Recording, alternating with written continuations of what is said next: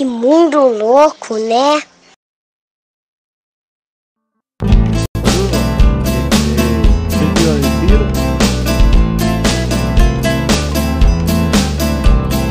Tiempo nublado, canciones de marzo, no sé si el verano va a renacer.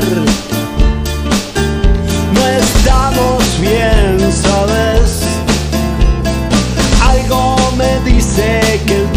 está triste, ¿lo ves?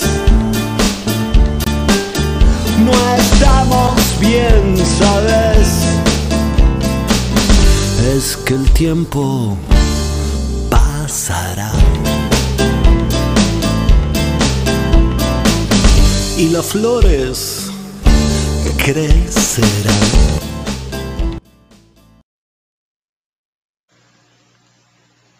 Bom, muito boa tarde a todas e todos. Esse é o Tempo Nublado, programa semanal de análise política e debates, eh, discussões, análise de conjuntura, comentários sobre os acontecimentos políticos da semana nesses tempos de pandemia.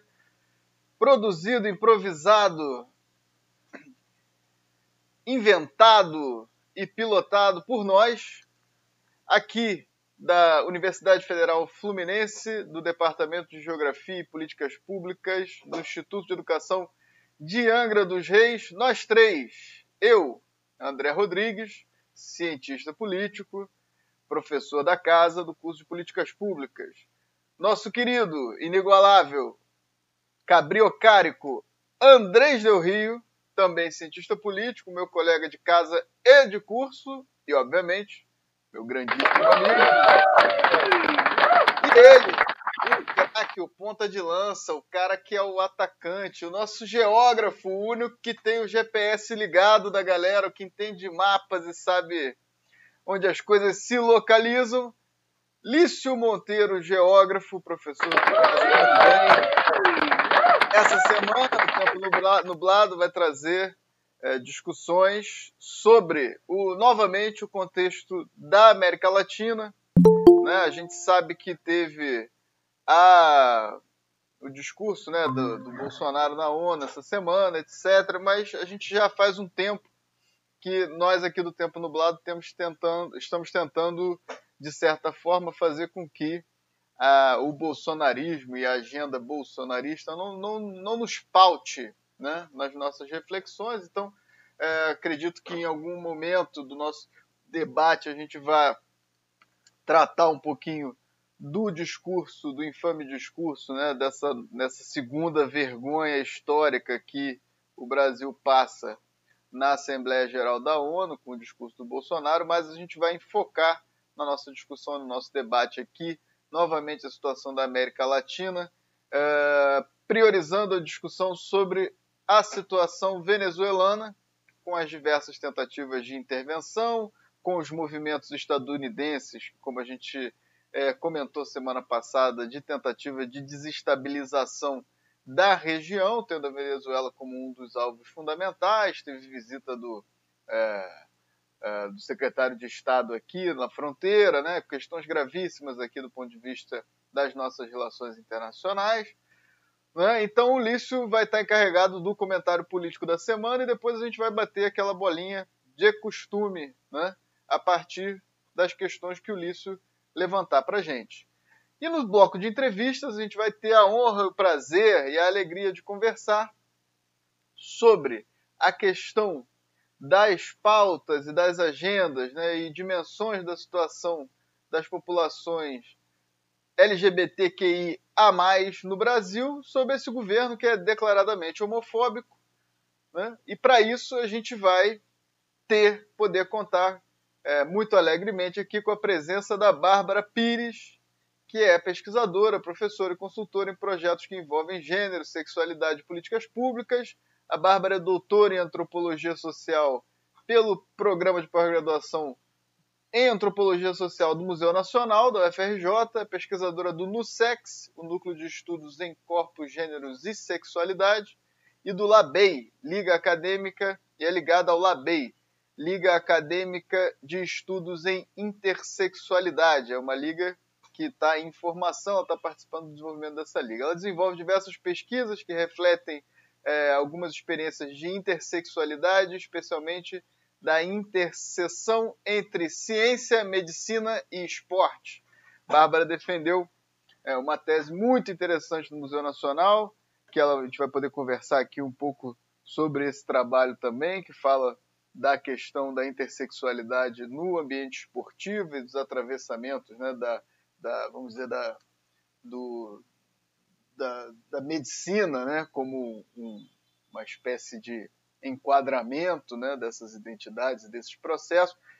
E, bem, enfim, é uma alegria receber a Bárbara. A Bárbara já está aqui na linha com a gente. Já já, no nosso bloco de entrevistas, a gente vai poder bater um papo com ela com muita alegria, uma pessoa muito querida, que, com quem eu tive o prazer de trabalhar em contextos muito interessantes, né, Bárbara? Divertimos-nos muito é, por aí nos trabalhos que fizemos. Bárbara ainda estava na graduação na época. Mas vamos poder conversar aqui um bocado com a Bárbara e discutir essas questões dessa agenda tão importante que o Tempo Nublado ainda não tinha abordado no nosso bloco de entrevistas.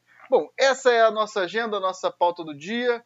A gente tem uma alegria muito grande de receber todo mundo que nos acompanha sempre aqui pelo nosso canal, o pessoal que já está chegando no chat.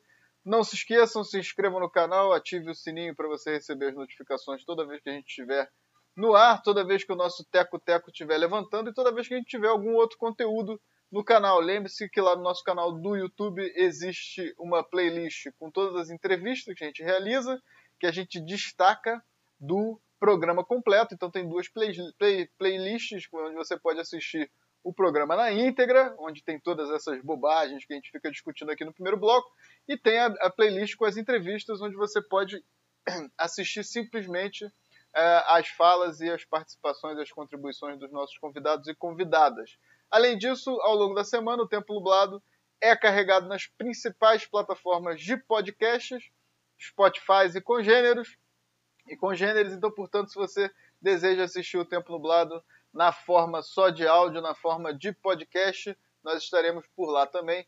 Então é só assinar o nosso feed lá, seguir também será informado. Vai poder ouvir o Tempo Nublado lavando sua loucinha, varrendo a casa, dando aquela corridinha indoor, né? Por aí. É isso, gente. Estamos começando. Vamos para frente, uma alegria, como sempre, na sexta-feira, poder bater esse papo aqui sobre os escombros dessa catástrofe, como o Ricardo Lisas, que esteve aqui com a gente, qualifica o contexto que nós estamos atravessando. E dito isso, eu chamo aqui para as saudações iniciais o nosso camisa 10 da ciência política, o Maradona da ciência política, o Maradona brasileiro, ele, Andrés Del Rio, meu craque, sua saudação inicial para o nosso público. Eh, tudo bem, pessoal? André, um prazer. Lice, um prazer. Este, Bárbara, bem-vinda. É um prazer poder contar com você, aprender com você. Bem-vindos a todos os que estão escutando hoje, amanhã, em qualquer horário. O mundo está muito doido e os horários também nesta pandemia. Então, hoje temos o prazer de escutar a Lício, então vamos para frente. Temos duas horas para aprender e debater entre todos. Valeu, Lício. Oh, Lício. Valeu, Andrecito. Obrigado pela sua saudação. E ele, nosso craque, camisa 9, nosso atacante aqui, Lício Monteiro, sua saudação inicial. Boa tarde a todas e todos, Andrés, André e Bárbara. É um prazer ter você aqui com a gente hoje e vamos aí. Nublou, né? Nublou, sextou e nublou aí. Então vamos em frente nublou. Aqui o, o tempo está sempre fechado. Aqui é permanentemente o tempo fechado. Mas a gente vai lutando aí para desnublar. Bárbara, já que você está com a gente na linha, já está aqui acompanhando um pouquinho o nosso falatório, eu convido você também para dar a sua saudação inicial para quem está nos assistindo aqui e quem vai nos escutar depois. Bárbara. Oi, gente. Estou abrindo o vídeo aqui. Olá, como vai? Obrigada pelo convite, André. Obrigada, Alice, Andrés. Não conheço vocês, estou conhecendo agora, prazer. É, agradeço muito o convite, acho que vai ser um debate massa. Estou muito feliz de estar aqui com vocês, pensando em contextos LGBTI, de pandemia ainda em políticas públicas, né, nesse momento desse desgoverno generalizado de América Latina, principalmente no país. Então, vou tentar também contribuir um pouquinho com o meu conhecimento nesse, nesse debate que você já vem fazendo muito bem. Vou estar aqui ouvindo vocês nessa primeira hora e depois eu chego mais para a gente conversar de maneira mais dedicada. Valeu. Obrigado, Bárbara. Uma alegria recebê-la. E vamos juntos. E se você também quiser participar da, da, do debate aí dessa primeira hora, fique à vontade. Fechado, qualquer fechado. Momento. Aliás, eu, eu ouvi você falando, Obi-Wan, cara, não tem nada a ver do que eu faço agora, mas é isso. A gente claro. pesquisava, o André era um pesquisador responsável do, de um projeto de observatório de violência né, e conflitos urbanos.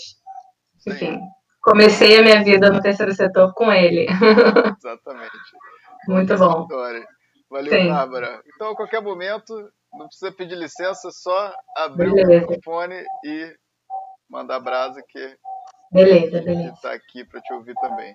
Dito isso, meus queridos e minhas queridas, eu passo a bola para o Lício fazer o debate, o comentário da semana aí sobre essa situação de Venezuela e América Latina pegando fogo. Vai lá, Lício.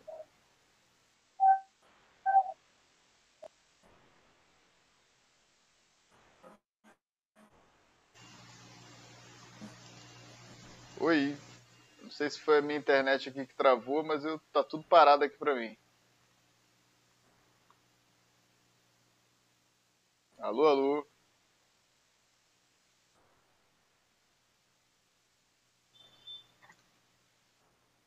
Ai, ai, tem que esperar a internet colaborar, galera.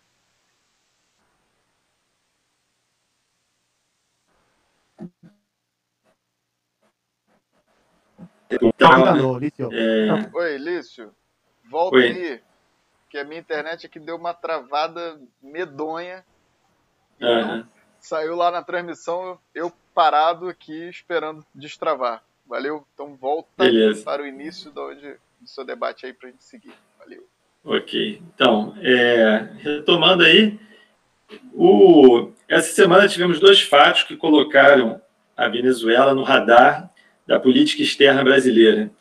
E esses dois fatos foram a citação à Venezuela no discurso do Bolsonaro na ONU, em que acusava é, a Venezuela de ter sido causadora é, do, dos derramamentos de petróleo que aconteceram na costa, principalmente do Nordeste brasileiro, no ano passado, acusação sem provas alguma, né?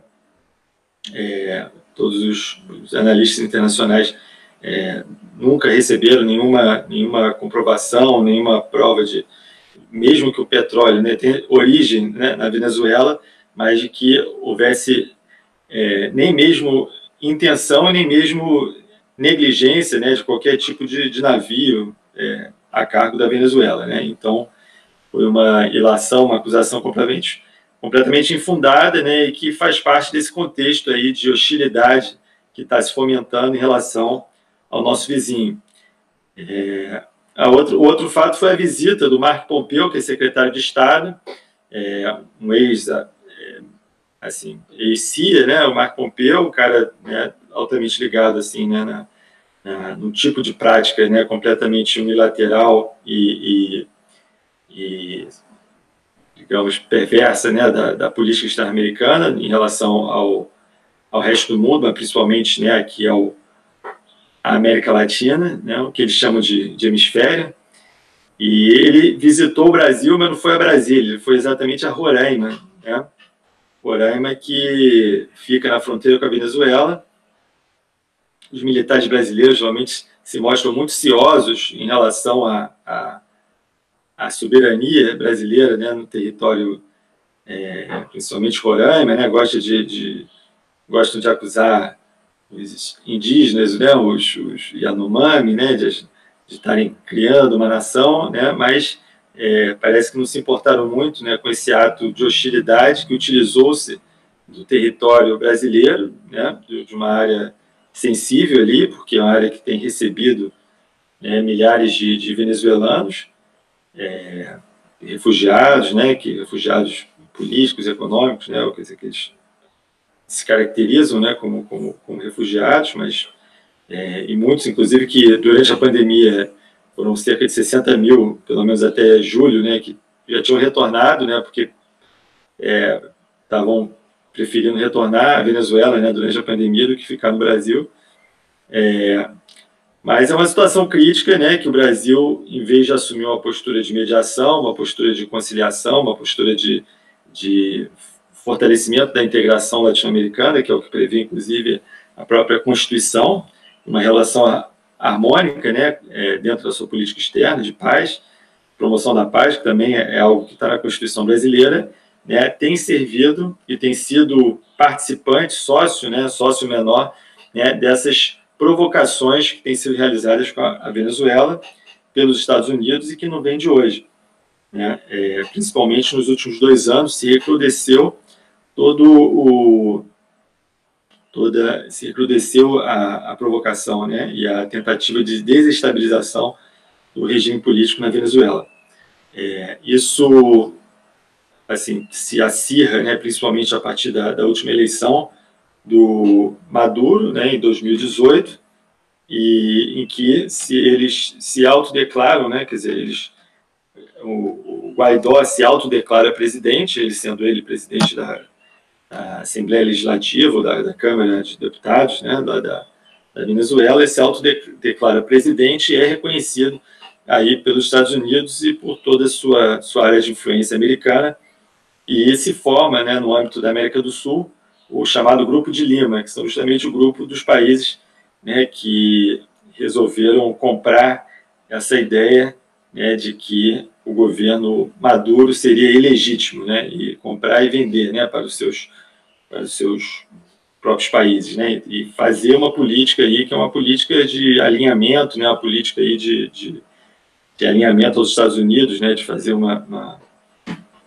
uma correia de transmissão aí da política externa americana no contexto sul-americano e de buscar isolar a Venezuela. Então isso veio acontecendo aí ao longo de 2019.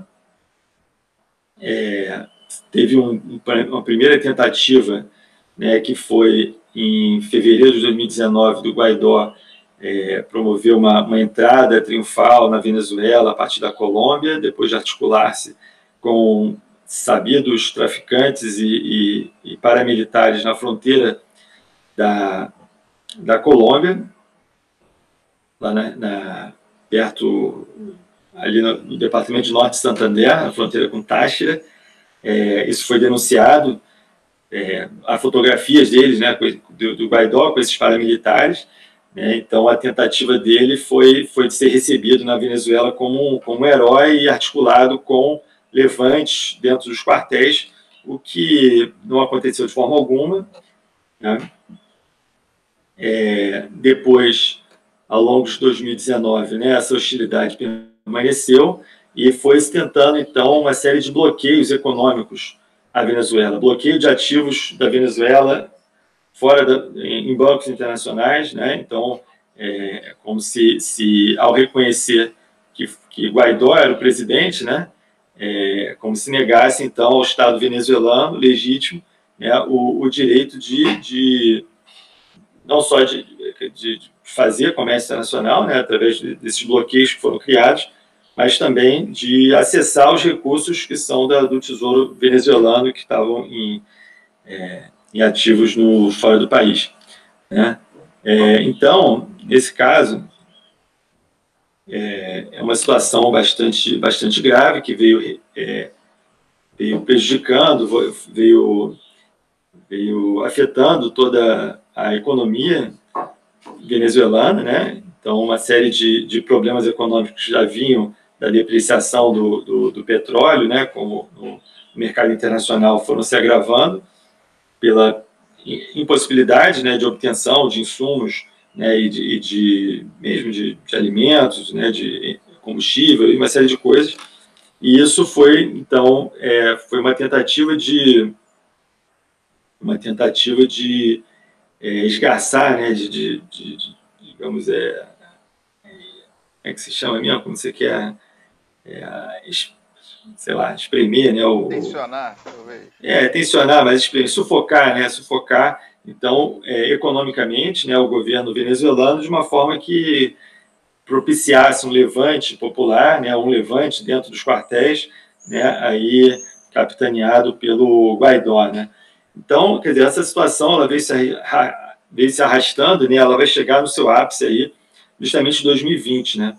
É, há uma, uma, um movimento, é, não sei se eu consigo projetar aqui, né, mas eu vou, vou relatar para não ficar uma para não ficar é, é uma, é, também por conta do áudio, né? É, mas eu vou projetar aqui só alguma, algumas notícias. Né? Essa é, é, a, não sei se já está aparecendo aí, mas a, as fotos do Guaidó com traficantes na fronteira, né? Durante a sua tentativa de entrada em 2019, né? Quem fez essa denúncia foi até o Wilfredo Canissares, que é um um, um cara que atua lá na Fundação Progressar, na denúncia justamente de paramilitares, de massacres realizados por paramilitares lá no Departamento de Norte de Santander. Eu tive a oportunidade de entrevistar ele em 2008, e é um cara que, que é, assim, com certeza o cara está denunciando, o cara está falando aí quem são esses caras aí, que são os opositores, é, estava apoiando aqui, né, o Guaidó na entrada dele, né, o Guaidó tem essa cara assim, de calor, né, lá do, nossa, tem essa carinha de calor, mas é o cara que se acha presidente da, da Venezuela. É, mas a foto mais legal que eu mostrar é essa aqui, né? Porque essa aqui é uma foto antológica, né? Da tentativa de, de que os mercenários americanos tentaram entrar junto com paramilitares colombianos e é, dissidentes, né? Do governo venezuelano, do, do, do estado, do exército venezuelano, da polícia, eles tentaram entrar pelo mar e eles foram capturados então pelos pescadores artesanais. Aí tem essa aqui, a Casa do Pescado Socialista, que os peixes que eles capturaram foram justamente os mercenários e tinham um contrato, né? Eles tinham feito contrato lá com uma, uma firma de segurança é, americana, né? Pra, os opositores do, da, do Maduro fizeram um contrato para tentar para tentar é, é, para financiar né, essa entrada triunfal dos mercenários que foi rapidamente debelada, foram presos é, pelos, pelos venezuelanos. Os, o, como é que se diz a, a deixa eu parar a apresentação aqui. O governo americano é, ele não não assumiu, disse que não era, não tinha nada a ver com isso que se se fosse para invadir, invadir mesmo, com exército grande e tal. Então fez uma declaração assim bem, bem hostil também, mas até o Washington Post é, publicou lá né, esse contrato como mostrando essa, essa, essa vinculação entre os, a oposição venezuelana e esses, essas, esses mercenários é, apoiados por firmas de contratados americanos, né? Firmas mercenárias que atuam em várias partes do mundo, né? Acho que era Silver Corp, se não me engano. É, aí em março você tem mais hostilidades, por exemplo, o, o, a, a, Venezuela ela, ela solicita, né, faz, solicita um empréstimo para o FMI no meio da crise do coronavírus, logo no início, né, para justamente é, buscar enfrentar, ter melhores condições de enfrentamento. E esse empréstimo é negado pelo FMI, porque o FMI alega que é, não tinha havia confusão em relação a qual era o governo venezuelano, né? Então, é como se quem pudesse solicitar um empréstimo para atender a população venezuelana seria o Guaidó e não o Maduro. Né? Então, você vê a, a hipocrisia né, desse, desses, desses organismos, né, como o FMI, é, que havia se comprometido a ajudar os países mais afetados, né, porém, é, os países que estivessem numa situação de vulnerabilidade, aí no caso da Venezuela, né, toda a questão do, do bloqueio né, comercial, da própria questão da, da, que não a Venezuela não tem uma autossuficiência alimentar, assim, né, não produz é, no próprio país os alimentos, depende muito da importação né, e também de insumos médicos. Então, é, o FMI justamente bloqueou qualquer ajuda é, que pudesse ser dada em termos de, de empréstimo. Não era nem ajuda, doação, tal, né, empréstimo mesmo, dívida, a ser, a, a ser cobrada, né? Depois, em março também, o, o os Estados Unidos ele, ele acusa, passou a acusar o Maduro de ser narcotraficante, né? E ofereceu 15 milhões de dólares por informações que levassem à sua prisão.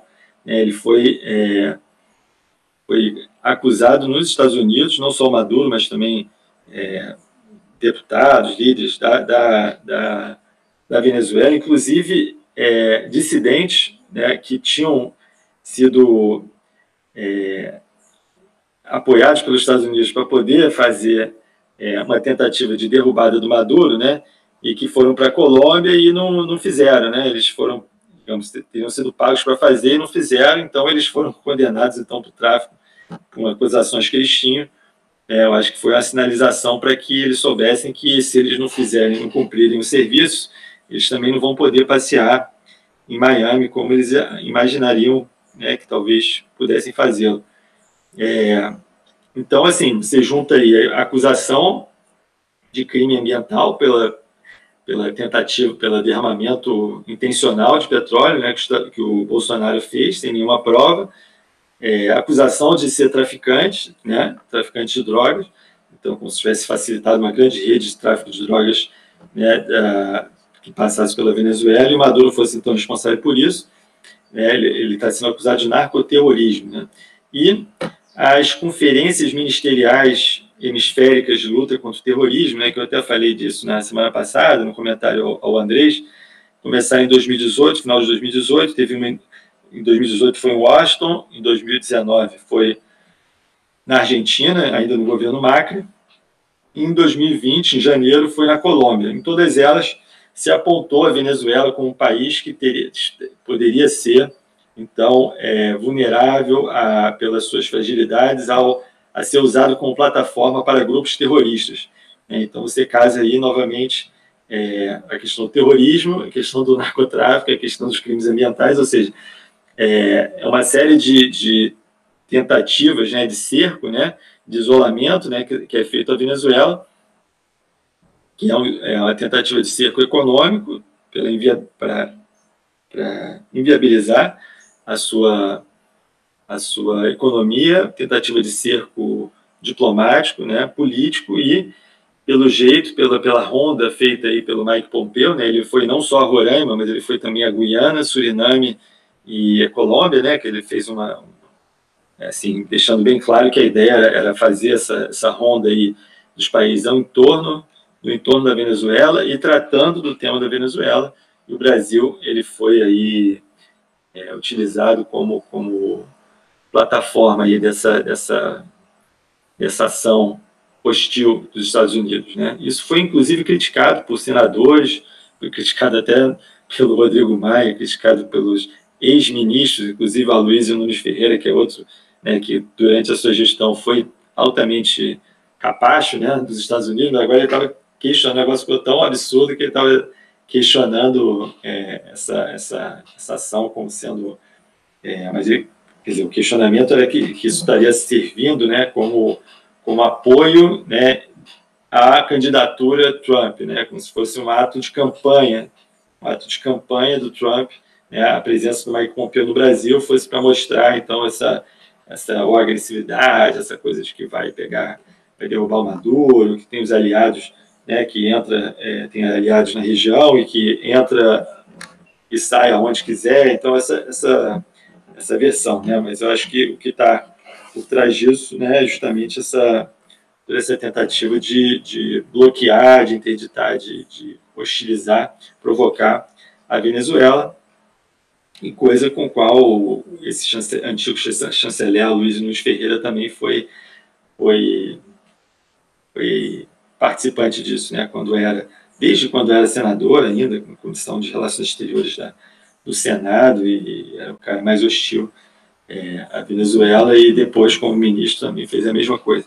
Então agora ele está falando, mas é só para porque a coisa chegou num nível do absurdo muito grande, né? Então é, é esse esse é o cenário. Teve também outro episódio um pouco mal explicado que foi a, a a apreensão de navios, né, que segundo os Estados Unidos eram navios iranianos que estavam vendendo é, combustível né, para a Venezuela. Isso começou é, em julho, agosto, em que a, o Irã então passou a, a, a circular né, esses navios para abastecer a Venezuela, justamente nessa situação de pandemia. É, e aí se, se apreenderam os navios, o Irã falou que não tinha nada a ver com, com, com os navios, e que aquilo era, era mentira tal, que era parte dessa guerra psicológica né, dos Estados Unidos na, na América Latina.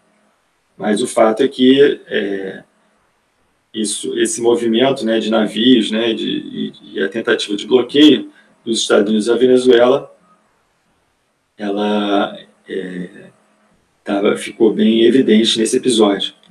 É, e que é um bloqueio também ao Irã, né, porque o Irã também é um país que sofre bloqueio econômico pelos Estados Unidos, assim como no continente Cuba. Né. É, então, existe todo o movimento também no âmbito da OEA, né? Eu acho que o, o Andrés tem acompanhado bastante né, essa, essa questão no âmbito da, da Organização dos Estados Americanos, né? Como que, que o, os Estados Unidos têm buscado utilizar a OEA como basicamente uma, um organismo né, para gerir o seu próprio quintal né, e, utilizar esses meios né, das, dos organismos multilaterais, multinacionais, para é, para isolar também a Venezuela no âmbito da OEA.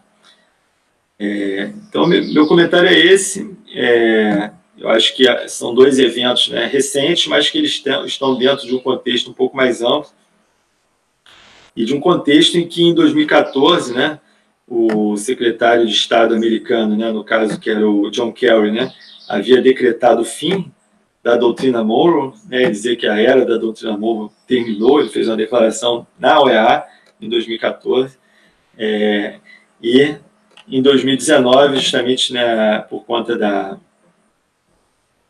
da, da, situação da Venezuela e do apoio que a Rússia né, e a China estavam demonstrando à Venezuela, naquela situação, o assessor de segurança nacional dos Estados Unidos, John Bolton, né, ele proclamou, ele disse assim: Hoje proclamamos com orgulho para que todos ouçam, a doutrina Morrow está viva e de boa saúde. Né, então, em menos de cinco anos, aí, 2014 a 2019, embora aquele fato, aquela declaração lá né, do John Kerry, né, não tenha sido de todo é, verdadeira, né, porque naquela situação é, a doutrina Morrow estava também em pleno exercício, de outra forma, né, de, não, não de forma tão extensiva, militarizada, não de, de não de forma tão ostensiva do ponto de vista da, dessa hostilidade, né? Estava se buscando outros meios, mas é, o fato é que em 2019 a gente pode dizer que a doutrina Monroe está a pleno vapor é, e agora numa situação que é diferente do que foi, né? Durante esses 200 anos, né? Em que os Estados Unidos estavam numa posição ascendente e, então a doutrina Monroe ela confrontava, né? Possíveis competidores, né? Agora é justamente buscando confrontar numa posição um pouco decadente, talvez, né? É, e aí você tem uma doutrina Monroe defensiva, não de uma ideia de, de, de autonomia da, né, do continente em relação aos, aos, a potências de fora do continente, né? Mas sim de, de, de resguardo, né? Desse quintal americano, né? E a tentativa de utilizar, então, esse quintal, esse, essa retaguarda, né, como um recurso na disputa global que se exerce hoje dos Estados Unidos em relação à China e à Rússia, mas principalmente do ponto de vista econômico, à China. É, então, eu deixo aqui essa reflexão para a gente poder debater é, e ouvir aí os comentários de vocês. Isso aí. Valeu, Lício, maravilha, muito bom. Várias questões aí para a gente debater. Eu abro aí para uma rodada de, de discussão. É, fica, passo a bola para o Andrés, se o Andrés quiser dar uma complementada. Bárbara também fica à vontade, se quiser, é, em seguida do Andrés, dá também falar, complementar alguma coisa. Estamos aí. Vai lá, Andrés. Bom, este, muito bom, Lício. Eu acho que tem continuidade da, da semana passada. Este, Venezuela se tornou para todo o continente americano como o inferno, a representação do inferno, de forma muito errada e com um, eh, com um discurso unidimensional. Só essa construção do imaginário de que seria Venezuela, este, mas não existe, não trazem a complexidade que existe Venezuela y Venezuela como geopolítica de disputa imperial, de disputa subregional, etc. Eh, eu vou trazer algumas coisas que falou Lício, eu acho que para agregar um pouco o que falou em Lício, eh, eu acho que, que, que, Venezuela podríamos convidar en colegas venezolanos y compañeros venezolanos para, para que también puedan falar desde, desde la que possam desconstruir ou trazer outras visões também. Eh, eu considero que tem duas notícias que vão no sentido de, de, de que das colocações de, de Lício. Uma é essa questão econômica, outra essa questão claramente de utilização da força, que é contrária aos tratados internacionais regionais, salvo esta este, utilização do, do Tratado TIAR, Tratado de Asistencia Recíproca de un oso continente que está siendo tratado totalmente de forma irregular contra Venezuela y contra cualquier país que no pense de la misma forma que los Estados Unidos o sus intereses de Estados Unidos en esta nueva versión este, de Revenge de Doctrina Monroe. Eh, no quiero lembrar que faz humano, más de humano, cuando Maduro quis tirar a cantidad que ele tem más de 400.000 bajas de oro en Londres, ¿no?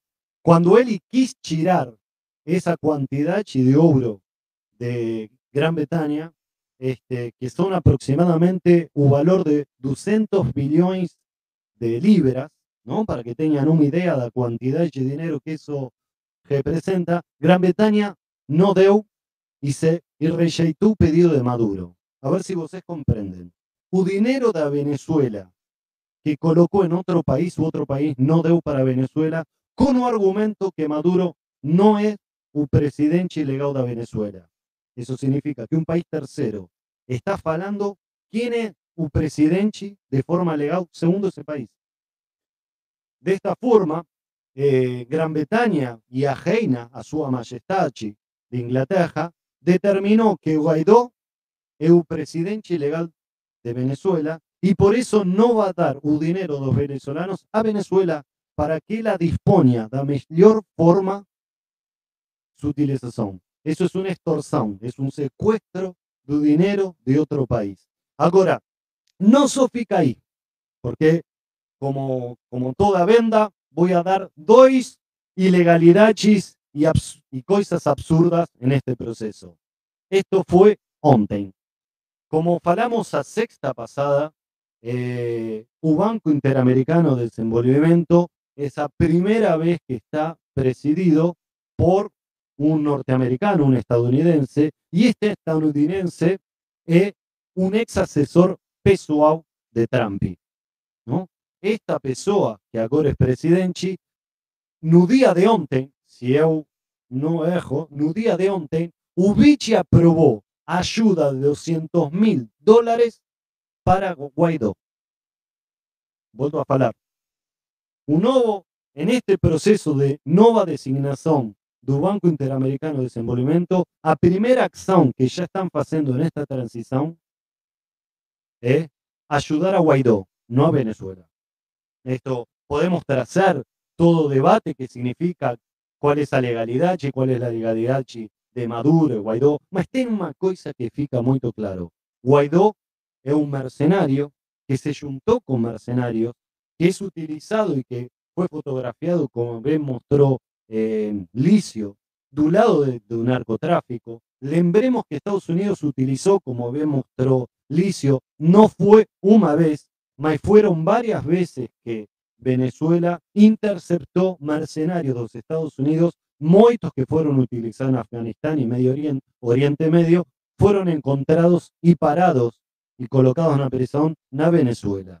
Entonces, comprender a Venezuela simplemente como un, país que violenta los derechos humanos es chirar gran parte da disputa geopolítica que tem em Venezuela, que existe na Venezuela, a quantidade, porque temos que salientar, eh, quando o Banco Interamericano dá dinheiro para Guaidó não para Venezuela, quando Inglaterra não libera os fundos de ouro de Venezuela, tenho que lembrar e salientar, Venezuela está da mesma forma como foi Cuba, no pior bloqueo internacional de la historia recente. Eso significa que eso fue Irán con un barco de petróleo que se atrevió a quebrar un poco un barco, a quebrar un poco eso. Claramente, Rusia y China tienen intereses, mas tienen estrategias muy diferentes en Venezuela. Rusia es una lideranza mundial armamentista. China es una eh, un agente global imperial. Son dos casos totalmente diferentes. China representa interesse de hegemônico totalmente diferente que o interesse hegemônico ou a disputa por hegemonia de armas, que é o caso de Rússia. Então, este, Venezuela está no meio desta disputa. Eh, no medio de esa disputa sí existen violaciones de derechos humanos, sí Venezuela es un país complicadísimo en muchísimas cosas, existen muchos países que interven a Venezuela de forma constante, ten mercenarios que de forma constante tentan desde los años 90 desestabilizar un país de Venezuela. Lembremos que Venezuela es el principal vendedor de petróleo para eh, los Estados Unidos. Y es o caminho mais curto do petróleo para os Estados Unidos, a diferença do Medio Oriente. Eu só quero fazer um salientar um dado que eu tenho que peguei o outro dia. Quando se fala tudo isto que Brasil aceita este, essa subserviência por parte com relação a Estados Unidos, um pensa que Brasil com os Estados Unidos está ganhando muito. Eu quero lembrar algunos dados para tentar comprender o problema e a merda que va a dar con Bolsonaro en toda esta política internacional. Eh, hoje Brasil tem 180 pessoas do corpo diplomático nos Estados Unidos. Volto a falar, Brasil tem 180 pessoas do corpo diplomático nos Estados Unidos. Agora, na China, principal comprador dos productos de Brasil tem 48 do corpo diplomático na China. Volto a falar, 180 contra 48 pessoas que trabalham em cada país. Agora, eu quero salientar uma coisa. China é nosso maior parceiro comercial com o 27% total das compras do Brasil. Estados Unidos é o um, do, cinco principais compradores do Brasil, mas é com o 12%. Estados Unidos não representa nem a metade do que representa China para a economia brasileira.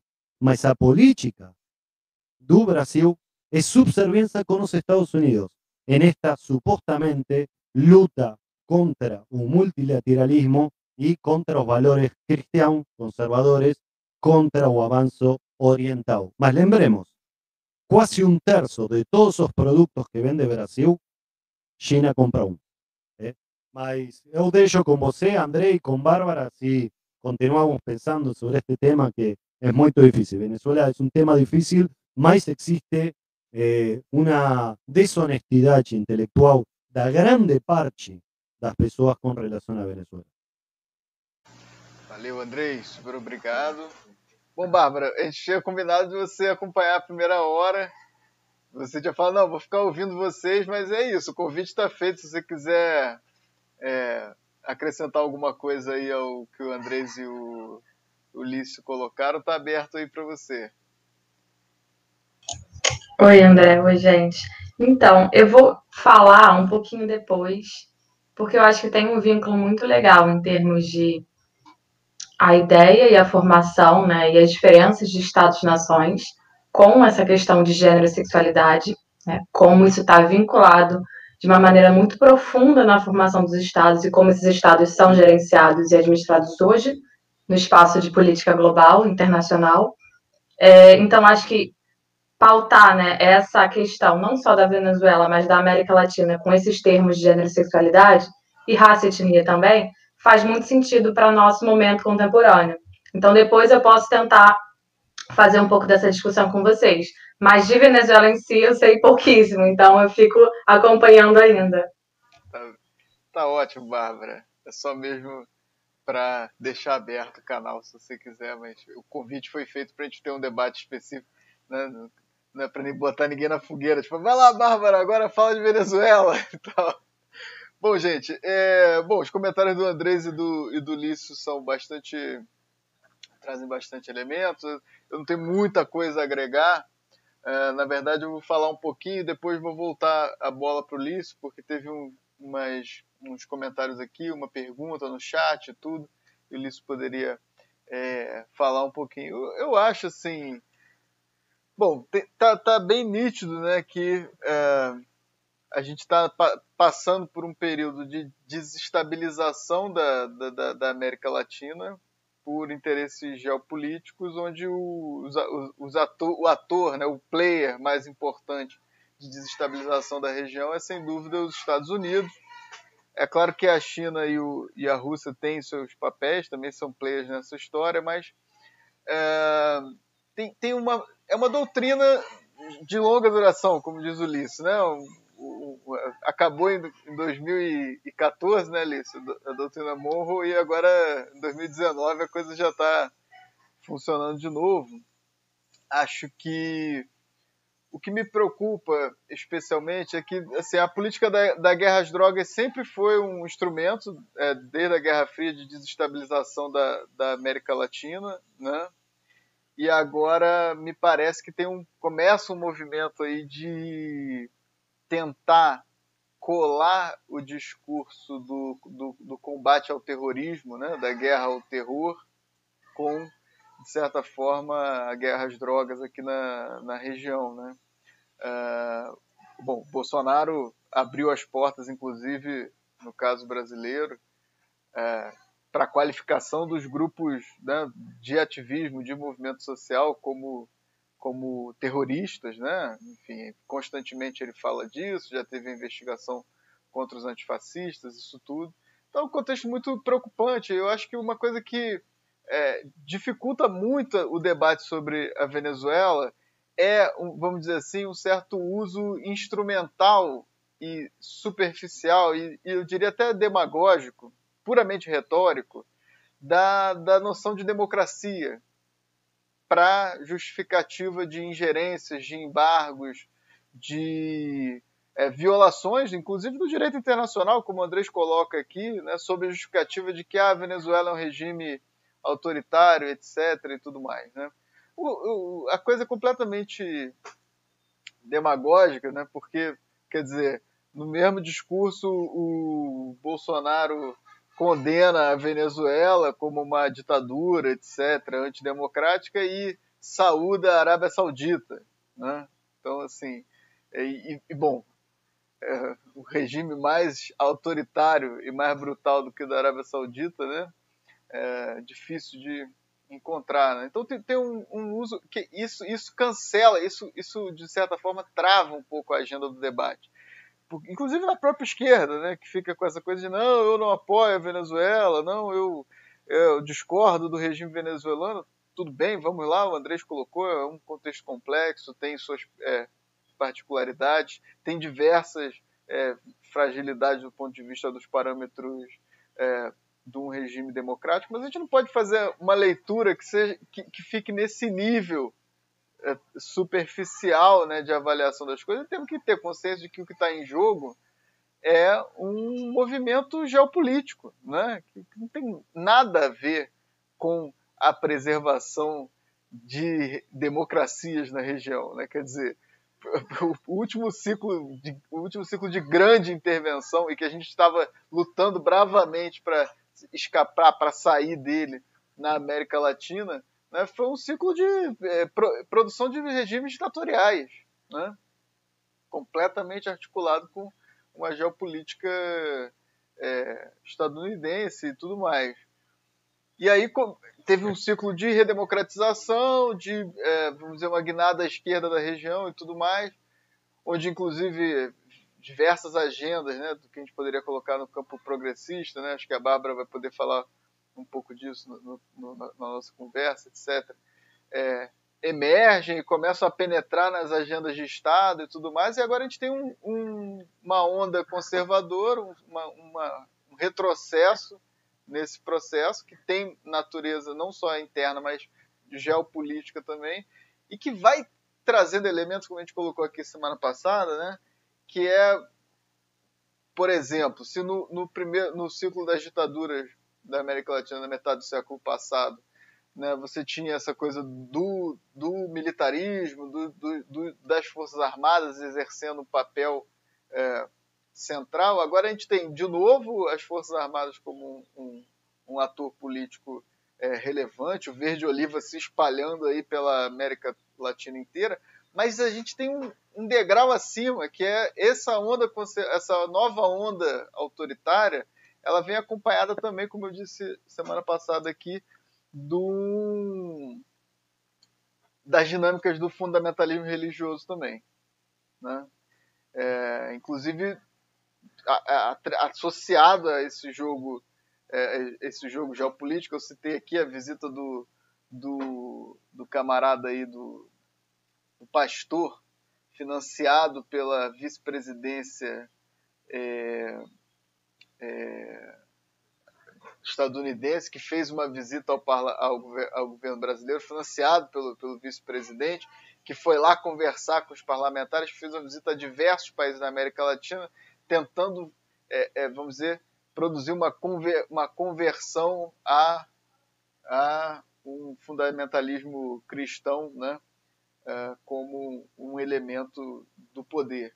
E aí, por exemplo, a gente vê o Bolsonaro falando na Assembleia da ONU de cristofobia e essas coisas todas. Né? Então, acho que isso, isso, é, isso, aí é um ingrediente importante, né? O, o, essa galera toda, né? Que, que bom, o Guaidó, o, a galera que deu o golpe, né? O pessoal que deu o golpe no, no, na Bolívia, né? né? É importante lembrar que o tal do Camacho lá entrou na, na Bolívia, né? no, no, não sei se era no Palácio do Governo, etc e com uma Bíblia em cima da bandeira do país, tem todo, tem todo um discurso de uma nacionalidade, de um nacionalismo também associado a um certo a uma certa nação espiritual, uma nação religiosa, né? Isso é um desastre, né? Um desastre para as agendas, não só para, as agendas que a gente poderia chamar amplamente progressistas de esquerda, mas é um desastre para os avanços no campo da garantia dos direitos humanos, das agendas das populações vulneráveis que é, tiveram discretos avanços no, nos últimos 20 anos, 20 e poucos anos, e agora estamos aí é, diante de um contexto bem ruim. Né? Então, assim, é um pouco isso, acho que eu não queria acrescentar muita coisa, só colocar algumas questões, né? É, o, bom, Andrés e Lício, só para trazer um pouquinho do que o pessoal colocou aqui no, no chat, ó, a Maria Elvira está mandando um boa tarde aí, um salve para para a Bárbara. Bem-vinda, Maria Elvira. Bom saber que você está aqui nos acompanhando. A Sueli pergunta se, se, tem, se é uma estratégia para manter os países como quintal dos Estados Unidos. Eu acho que, de certa forma, é, a gente já respondeu isso, né? tanto o Lício quanto o Andrés. É, e a Talita coloca que a desonestidade é intelectual mesmo, que ela concorda. Vemos até quem equipare Maduro a Bolsonaro, um absurdo, etc. E vamos por aí, pela frente. Então, uh, Lício, se você quiser dar uns arremates aí, a gente tem cinco minutinhos para você bater mais uma bolinha com o que a galera colocou. Então, essa, essa questão de que a Thalita traz, né? O pessoal às vezes compara o Maduro ao Bolsonaro, é, pelo fato de os militares lá é, terem um papel né, protagonista na, no governo, né? E aqui também. Então, é, é, muito comum, né, é, o pessoal fazer esse discurso, e até para que ele dizer assim, ah, tá vendo, o Brasil agora vai virar Venezuela com Bolsonaro e tal.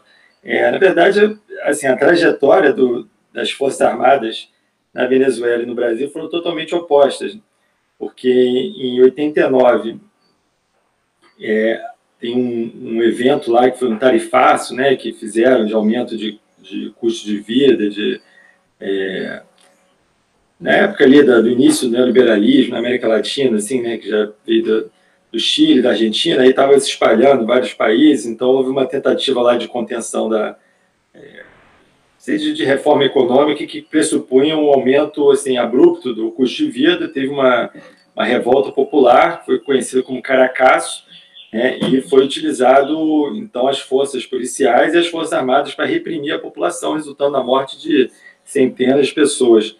É, e, e, na verdade, uma parte das forças armadas, é, principalmente do exército, né, a partir daquele evento, se recusou, né, se, se afirmou que aquilo jamais iria se repetir, né, da, das forças armadas serem utilizadas como força repressora à população, e é fruto daí que vem aí o movimento né, do, do Hugo Chaves, né? depois tem o Levante lá em 92, ele é preso e volta né, é, candidato a presidente lá em 98, é eleito, e, e, é, e é dessa tradição, então, de, de tentar mudar a, a, a, o papel das Forças Armadas diante da sua população, do, seu papel interno, né, que ao longo da, de décadas e décadas, durante a Guerra Fria, aí, né, foi utilizado como, como combatente de um inimigo interno, né, que seriam é, bem, os comunistas, as, as, forças sindicais, movimentos sociais, né, toda, todos os partidos de esquerda, né, e, e foram utilizados né, para promover ditaduras contra o seu próprio povo, né, e na Venezuela eles, eles decid,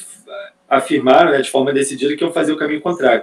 É, então, se a gente pegar, é, mesmo nesse pós-Guerra Fria, né, qual foi a atribuição às Forças Armadas, né, que foi estimulada, né, que foi, foi trabalhada aí no âmbito da, da, das, das, ideologias militares aí na América Latina, né, foi de voltar, de continuar voltando as Forças Armadas contra o próprio povo, mas não agora com o motivo lá da Guerra Fria, não mais agora com aquela contra os, os inimigos internos, agora o inimigo interno era, eram os traficantes, né, então era, era a guerra às drogas, ou seja, envolver todas essas forças no, no combate interno né, e voltar as armas para o seu próprio povo, mas através da guerra de drogas.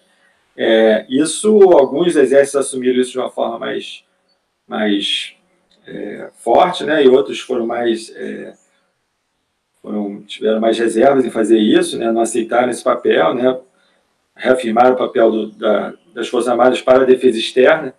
E no caso da Venezuela houve uma construção da própria, da própria refundação mesmo, né, da, da instituição, né, e aí quando a gente vê hoje que é, não é só o Maduro, né, mas você vê que a, a dissidência interna das Forças Armadas é muito pequena, né, é, é muito é, marginal, assim, né, então você tem um, um, um certo, uma certa é, uma visão de mundo né, que perpassa toda, todas as Forças Armadas, né, toda, toda a Força Armada venezuelana e uma integração com a, a, as missões populares, o partido, né, lá, é, que está no governo, né, e, e com todas as suas contradições também, que é importante é, dizer, quer dizer, não é, não é que seja um regime que não tenha é, contradições, contradições em relação a populações indígenas dentro da, da Venezuela, a conflitos regionais, né, a, a, a, a situações né, de, de diversas regiões, né, que muitas vezes essa, é, alguns membros do governo né, não têm, não tem, é, bem, tem posturas que são antipopulares, assim, mas assim, a, a, a visão de mundo, né, a visão é, do, do governo venezuelano, ela é muito coesa no, no sentido anti-imperialista, né, de, assim, de, se confrontar qualquer tentativa de, de captura né, do governo pelo, pelos Estados Unidos. E se a gente for olhar os vizinhos aí, né, o pessoal fala, né? Todo, todo programa de, de, de Roda Viva tem pergunta da Venezuela, né? Mas ninguém pergunta lá com mais de 300 pessoas que perderam a visão, né? Por conta da, da, da repressão dos militares, dos carabineiros lá nas, na, nas manifestações no Chile, né?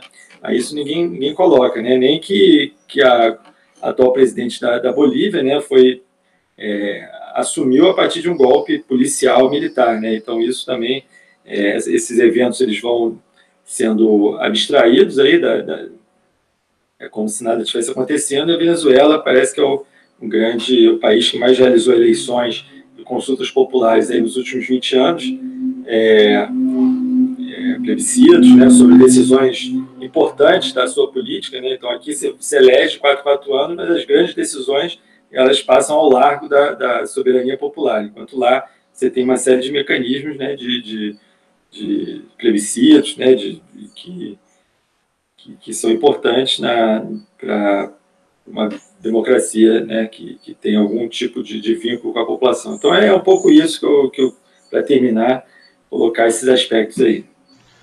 Valeu, Lício. Obrigado aí pela pontualidade. A gente vai começar a entrevista com a Bárbara. Sempre antes da entrevista, a gente tem aqui a charge da semana. Eu vou botar aqui na tela para os meus companheiros e vou botar na tela para o pessoal que está nos assistindo no YouTube.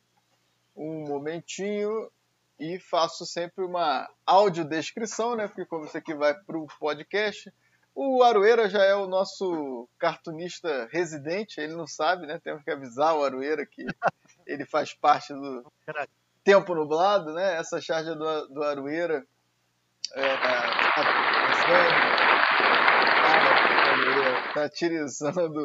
tá o discurso do Bolsonaro na ONU, é uma, é uma charge né, onde a gente vê o, o Bolsonaro lá no, no vamos dizer, na tribuna da Assembleia Geral, com é, como se fosse uma tocha humana, aquela cara sempre é, violenta, né, que ele tem, pegando fogo, e aí o título da charge é Queimando o Filme, e aí é o Bolsonaro, assim como tocha humana, na tribuna da ONU, dizendo: E agora, uma salva de palmas para mim pelo belo trabalho que meu governo está fazendo no Pantanal e na Amazônia é isso, né? Um governo que mente descaradamente né, aos olhos do mundo e teremos aí muito que lidar com esse passivo histórico que esse governo está deixando. Bom, estamos aí de novo com a Bárbara. Bárbara, mais uma vez, um prazer, uma satisfação recebê-la aqui no Tempo Nublado para essa conversa. É, espero que você esteja curtindo participar do programa. Eu acho que a gente vai ter um papo bastante interessante daqui para frente. A gente começa sempre, Bárbara. É, eu faço sempre, eu sempre jogo para o convidado para convidado uma pergunta mais de panorama, mais aberta, para que é, a pessoa possa é, direcionar um pouco o debate mais para onde acha pertinente. Né? Então, o que eu queria colocar para você de partida é para você trazer para a gente um pouquinho um panorama de como é que está a, como é que tá a questão das agendas de gênero, a questão das agendas LGBT QIA+, é, diante desse governo, que é declaradamente homofóbico, e também levando em consideração que durante algum tempo, né, num período assim, inicial, é, a gente já até comentou isso aqui no Tempo Nublado, do governo, né, o pessoal é, é, considerava, por exemplo, a Damares como uma figura menor no governo, como uma figura meio anedótica, como uma figura. Algumas pessoas usavam o termo cortina de fumaça, né? E é sob, o, sob a pasta dessa senhora que está posto, tá posta essa agenda fundamental, né? Que está sendo atropelada aí, massacrada, etc. Então, Bárbara, um panorama para nós dessa questão e o tamanho do estrago que a gente é, aqui o, o, o Tempo Nublado, um dos, dos, nossos ouvintes aqui uma vez mandou no chat que é um, um, um, um excelente panorama do horror. É um pouquinho isso que a gente faz mesmo, mas sempre trazendo horizonte, né, de como é que a gente supera isso. Então é isso, Bárbara. Traz para a gente um panorama um pouquinho dessa questão, dessa agenda, diante desse governo terrível que a gente está atravessando.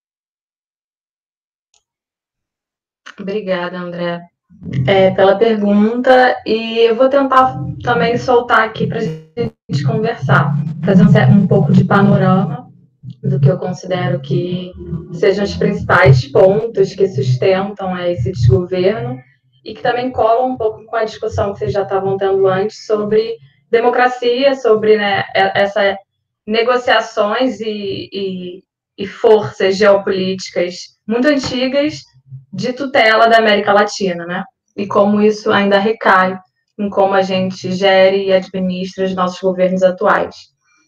Um ponto que eu acho que é a primeira é, questão que eu gostaria de pontuar é quando a gente fala de política e até de política pública, a gente tem que sempre vincular com pautas morais, porque não dá para desvincular, né? Quando a gente está falando sobre formação política, seja de Estado, seja de pessoas, indivíduos em sociedade civil, a gente está falando também sobre como as pessoas é, se qualificam, né? Se imaginam e estão convivendo. Isso claramente é uma discussão de moralidade.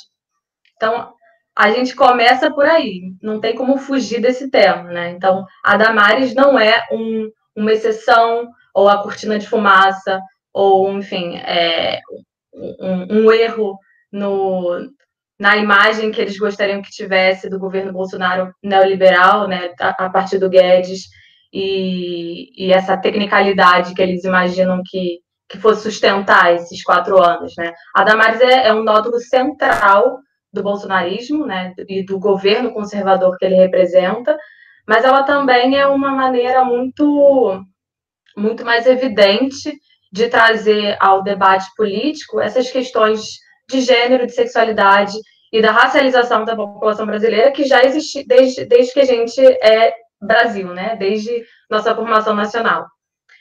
É, a gente viu essa semana, não só pelo, pelo ponto trazido no, no, na fala do Bolsonaro na ONU, da cristofobia, mas também dessa questão do gênero, da sexualidade, que está sempre reverberando na fala dele, e do ministro de Educação, que falou, acho que foi ontem até, né, sobre a questão da homossexualidade, ismos que ele usou, né, e que seriam famílias desajustadas, não, é, é, tentando trazer de novo para esse seio familiar e desvincular, enfim, de uma obrigação do, do governo federal e de políticas públicas de também prover uma certa proteção e uma, um acesso a direitos para populações minoritárias, sejam elas vinculadas às questões sociais ou não. Né? Isso a gente está vendo até na pandemia, como há esse, essa necessidade deles tentarem tirar a responsabilidade dessas questões.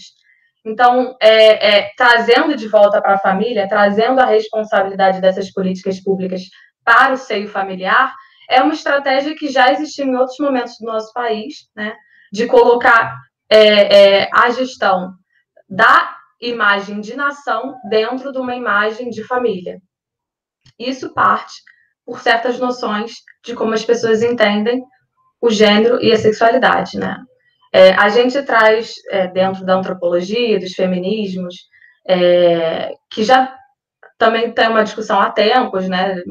Desde o começo do século XX, mas que foi se acentuando com um debate pós-colonial, depois decolonial, e nos feminismos mais contemporâneos, negro, chicano, enfim, decolonial também, é, para trazer essa, esse ponto de relevância de pensar a experiência né, de indivíduos concretos em suas especificidades e particularidades, seja a mulher negra, seja o homem gay, seja a pessoa trans, enfim, e, e, como isso mobiliza necessidades de acolhimento de políticas públicas direcionadas, né, com as particularidades de suas existências. E a questão do Estado é a disputa de hegemonias que vocês citaram bem, mas também dos discursos, de como a gente conforma certos saberes e imaginários de nação. E esse governo representa muito isso, né? Como eles estão a todo momento tentando voltar para o seio familiar, voltar para a heterossexualidade é, é muito muito mais não vamos dizer nem compulsória, porque isso já está dado, né? Mas é uma heterossexualidade pautada nessas, é, nessa visão cristã é, de um fundamentalismo religioso que está nesses espaços de disputa de legislação, de disputa de poder, criando suas próprias políticas públicas também, e a Damasco representa um pouco isso, e essas negociações entre o que, que eles imaginam que seja uma família, o que, que eles imaginam que seja é, o, um casal né, que reproduz a nação, que merece ser reconhecido perante o Estado, é, como eles imaginam que deva ser essa convivência no espaço público e social entre os grupos da sociedade civil. Então, tudo isso está nesse discurso mais militarizado, mais fundamentalista religioso, pautado em uma noção de corpo, de sexo, de gênero, de sexualidade muito rígida, não, não, não, considero nem que seja mais tradicional, mas assim, é quase uma, um, um retorno do que nunca foi, né? É, porque, de fato, as experiências dissidentes, ou as experiências não usuais da norma é, hegemônica, sempre existiram. A questão que, que foi uma longa luta e ainda é uma longa luta foi reconhecer essas pessoas, essas vidas em direitos, né, perante o Estado e com políticas públicas para acessar suas proteções, suas seguranças. É, então, assim, eu considero que desde sempre essas questões estão sendo mobilizadas na nossa formação nacional. Questões de. É, de acesso a direito, de reconhecimento da pessoa, é, de como a gente enxerga a política pública e formaliza essa, esses modelos de agenciamento do Estado, né, de como o Estado vai ser gestado e administrado para a gente dar conta da vida social, que é tão complexa e tão diversa. É, e o gênero sexualidade e as questões racializadas estão no cerne de como a gente viu esse processo de nação do Brasil ser consolidado e hoje está implodindo aí nos espaços públicos internacionais dessa maneira mais vergonhosa, né? Acentuando muito desses desse debate, né? Que é um debate que não para e não circunda apenas o Brasil, mas ele é abrangente a esses outros é, essa questão, por exemplo, da ideologia de gênero, que não é apenas uma demanda que existe aqui, enfim, com, com esses fundamentalistas religiosos e bolsonaristas trazendo, como, por exemplo, a escola sem partido, mas também, por exemplo, a, a Igreja Católica, isso foi pautado, isso está em alguns artigos e textos que eles também produzem. Então, em outros espaços de discussão, de disputas de poder, essa ideia do gênero e de como a gente vai entender os corpos e as sexualidades humanas vai estar tá sendo é, é, discutido e tentando ser controlado e regulado de uma determinada maneira. É, o que, que vai poder ser mais visível, mais reconhecido ou não. Então, eu acho que assim, a gente está num, num limiar mesmo de como não só o Brasil, mas é, outros Estados-nações modernos estão dando conta, né, ou não estão dando conta dessas questões de direitos e violência, né? Como a gente está é, a proteção social em meio à violência generalizada, que está cada vez mais evidente. E óbvio que esses corpos mais subalternos, minoritários em termos de raça e sexualidade, são as pessoas que mais são alvos dessa violência, seja pelo Estado, seja pelo, por grupos que estão espraiados em outros campos da vida social, mas que também têm impacto em como o Estado vai é, produzir políticas públicas e garantir reconhecimento e direitos. Então, acho que uma ideia geral é pensar nessas duas chaves, assim, reconhecimento e as concepções de gênero, de sexualidade de pessoa humana, e essas disputas por direitos que estão cada vez mais fragmentadas e porosas, né, nesse contexto de bolsonarismo, dos extremismos ideológicos de governos de extrema-direita e também dos fundamentalismos religiosos, é, e de como dar conta, então, do Estado nessa versão atual, né, que deveria proteger, a partir da sua garantia da, do, do uso da violência por si mesmo, e como, na verdade, ele está acentuando essa violência em sua população. E, no caso de grupos LGBTI, e outros grupos racializados, a gente bem vê no Pantanal, com indígenas, a gente vê, é, enfim, no Rio de Janeiro, nas periferias e favelas, a gente vê em vários lugares essa violência se acentuando pela mão do Estado, né? Que não mais protege, mas machuca. E eu acho que a, a pauta de gênero e sexualidade é fundacional para a gente entender isso hoje. Como a gente pode reformular o Estado, ou pelo menos criticá-lo para a gente entender melhor a sua formação, e como ainda isso está sendo negociado na esfera pública. Excelente, Bárbara.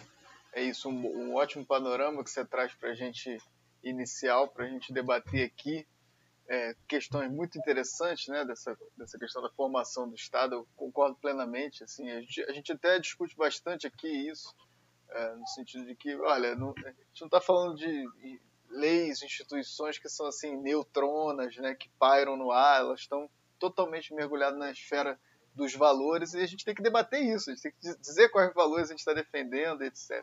Bom, passo aí para Andrés e Lício fazerem uma rodadinha de pergunta. André está com a boca cheia, estava apontando outro. Vai lá, a bola tá com vocês, uma rodada de pergunta para Bárbara. E aí, se tiver depois questões no chat, eu trago também para a gente debater aqui. Vai lá, queridos. Bueno, antes que nada, Bárbara, muito bom. Este, es un tema fundamental y también eu acho que es eh, a grande batalha deste governo, não? ou seja, é estrutural este, a transformação que quero fazer. Eh, você está de reconhecimento, existem muitos movimentos sociais que compreendem de que, na verdade, a grande, o grande dilema de esquerda é a quantidade de diferentes linhas identitarias ¿no? que no lutan conjuntamente contra, contra este, no es retroceso, es una visión de mundo totalmente diferente. Entonces, yo quiero saber cuál es su postura con relación a eso, esa diversidad de demandas, de posiciones. Dentro de la cuestión de género existe muchísima diversidad de pautas, de, de lutas. Este, a gente quiere trazar diferentes líneas dentro de esa pauta. Eh, entonces, primero es eso. En segundo es, dentro de esta cristianofobia denunciada por Bolsonaro a nivel internacional, existe una, una placa tectónica que está haciendo en todo el continente americano y es un movimiento occidental prioritariamente de colocar a los valores cristianos, este, o pelo menos no abrir a calle de Pandora que es una familia. ¿no? O sea, no hablar de familia es no hablar de derechos humanos, de violencia contra mujer, de pedofilia, no hablar básicamente de derechos humanos. Entonces, no quiero saber cuál es su comprensión sobre este proceso internacional, ¿no? Eh, se fala que eh, dentro del Partido Republicano los Estados Unidos existe un movimiento para anular y reinterpretar los derechos humanos, para que nunca más sea una cuestión ni de género ni de familia. Entonces, o se va a tener derechos humanos, sería derecho a vida. So. Eh, un gesto no sería derecho humano. No, no, quiero saber cuál es, si usted eh, trabalha mais isso, se você tem, qual é sua posição, etc. Desculpa se me alonguei muito. Não, tá ótimo, muito obrigada. É, vou, então, conversar um pouquinho mais sobre isso, depois o Ulisses pode perguntar também. É, primeiro, sobre a questão da identidade, desses processos identitários. Acho que outra coisa que, que é sempre importante situar, assim, e, e na antropologia social a gente preza muito por esse debate, é de como essa questão é, da identidade ela não está desvinculada justamente desses processos de formação de instituição, de nação, de imaginação nacional, é, porque, enfim, tudo se utiliza desse corpo, né? O corpo social ele espelha o corpo é, individual que está sendo é, gerido cotidianamente. Né? Então, quando você tem, é, a partir de constituições, de legislações, de instituições de Estado, uma maneira de projetar quem é o corpo a ser protegido, você cria uma ficção moderna, muito persuasiva, sobre como funciona é, a vida dentro do Estado, dentro dessa, dessa dessa democracia dentro desse jogo institucional de leis e políticas públicas e, enfim, os atores que estão ali é, representados, representando a população, no caso. É, mas, de fato, assim, há uma parcela muito grande, e isso aconteceu em outros momentos do país, por exemplo, é, antes da, da abolição da escravatura, é, e essas negociações políticas do que ficava e do que do que deveria ser protegido numa nova versão né, dessa formação nacional, dessa nova república, é, saindo da monarquia, e o que, que deveria ser escondido, ainda hoje a gente faz esses movimentos. Por exemplo, Constituição de 88 também. Como isso vai ser descrito, de como as pessoas vão ser evidenciadas e é, demarcadas como é, é, é visíveis ou não, né? reconhecidas ou não. Então, assim, quando há é, esse apagamento sistemático de certos corpos e certas vidas, essa, essas pessoas, em algum momento, vão começar a questionar isso. E por diversos outros processos sociais, como, enfim, a globalização, essa, essa, essa vinda para a internet e essa visibilidade das redes sociais, que facilita certas expansões de, de, de debates públicos, né? e de encontros também é, de, certos, de certos problemas sociais ou individuais, você há aglutinação de certas demandas que viram debates é, é, contemporâneos. A questão do, dos movimentos identitários é uma delas. Assim, quando há apagamento, invisibilização e violação de direitos de pessoas minoritárias por anos e décadas e centenas de anos, essas pessoas em algum momento vão começar a se organizar para terem seus direitos garantidos, seus corpos não violados, né? E parte um pouco desse princípio de disputas por visibilidade e reconhecimento e de como essas pessoas e proliferação das letrinhas, né, das sopas de letrinhas, estão tentando se entender enquanto sujeitos, enquanto grupos sociais e vão para a sociedade civil ou não, mas também vão para a disputa de Estado do espaço público, querendo garantias e acesso a direitos. É, e eu acho que é basicamente o mesmo movimento que se fez ao longo de toda essa formação de Estado e de, e de processos democráticos. Assim, como que a gente vai inscrever esses corpos, essas pessoas, como é, é, é, sujeitos que devem ser protegidos, né? Como que a gente vai projetar isso no espaço público e a gente vai evidenciar esses debates? Então, hoje só está ficando mais claro como há essa proliferação de demandas sociais, né? Muitas delas voltadas ao gênero, à sexualidade, ao reconhecimento do seu corpo e da não violação do seu corpo, né? Dessa autonomia e da sua integridade pessoal para decidir, enfim, se você vai passar por uma um processo transexualizador, se você não quer uma cirurgia é, com o seu corpo na infância, no caso dos bebês intersexo, se você é, quer conseguir acesso a casamento civil igualitário, enfim, toda uma, uma, uma demandas que são demandas até muitas vezes burguesas e que podem ser contraproducentes a como é, certos movimentos mais esquerdas, mais radicais, mais queer, no sentido dentro da sexualidade é, é o termo que a gente usa para identificar é, essa disputa mais radical de como a gente quer desestabilizar as normas, né? Então, como às vezes até o acesso a direitos, você vai é, buscando a hegemonia, né? Você vai buscando essa habitar as normas e, e, e ser incorporado ao Estado que ele mesmo às vezes é violador dos seus corpos e das suas vidas. Então, eu acho que é um processo comum de, de, gestão do Estado, de produção de políticas públicas e de como esse jogo democrático existe, né? com hierarquias, com invisibilidades diversas. E a questão identitária hoje é só como isso está sendo mais visível para uma população que sempre foi muito é, apagada e invisibilizada. E a pauta. É, e como isso às vezes apaga pautas que uma certa esquerda acha que não é prioritária, por exemplo, priorizar a questão de classe em vez de questão de gênero e sexualidade, né?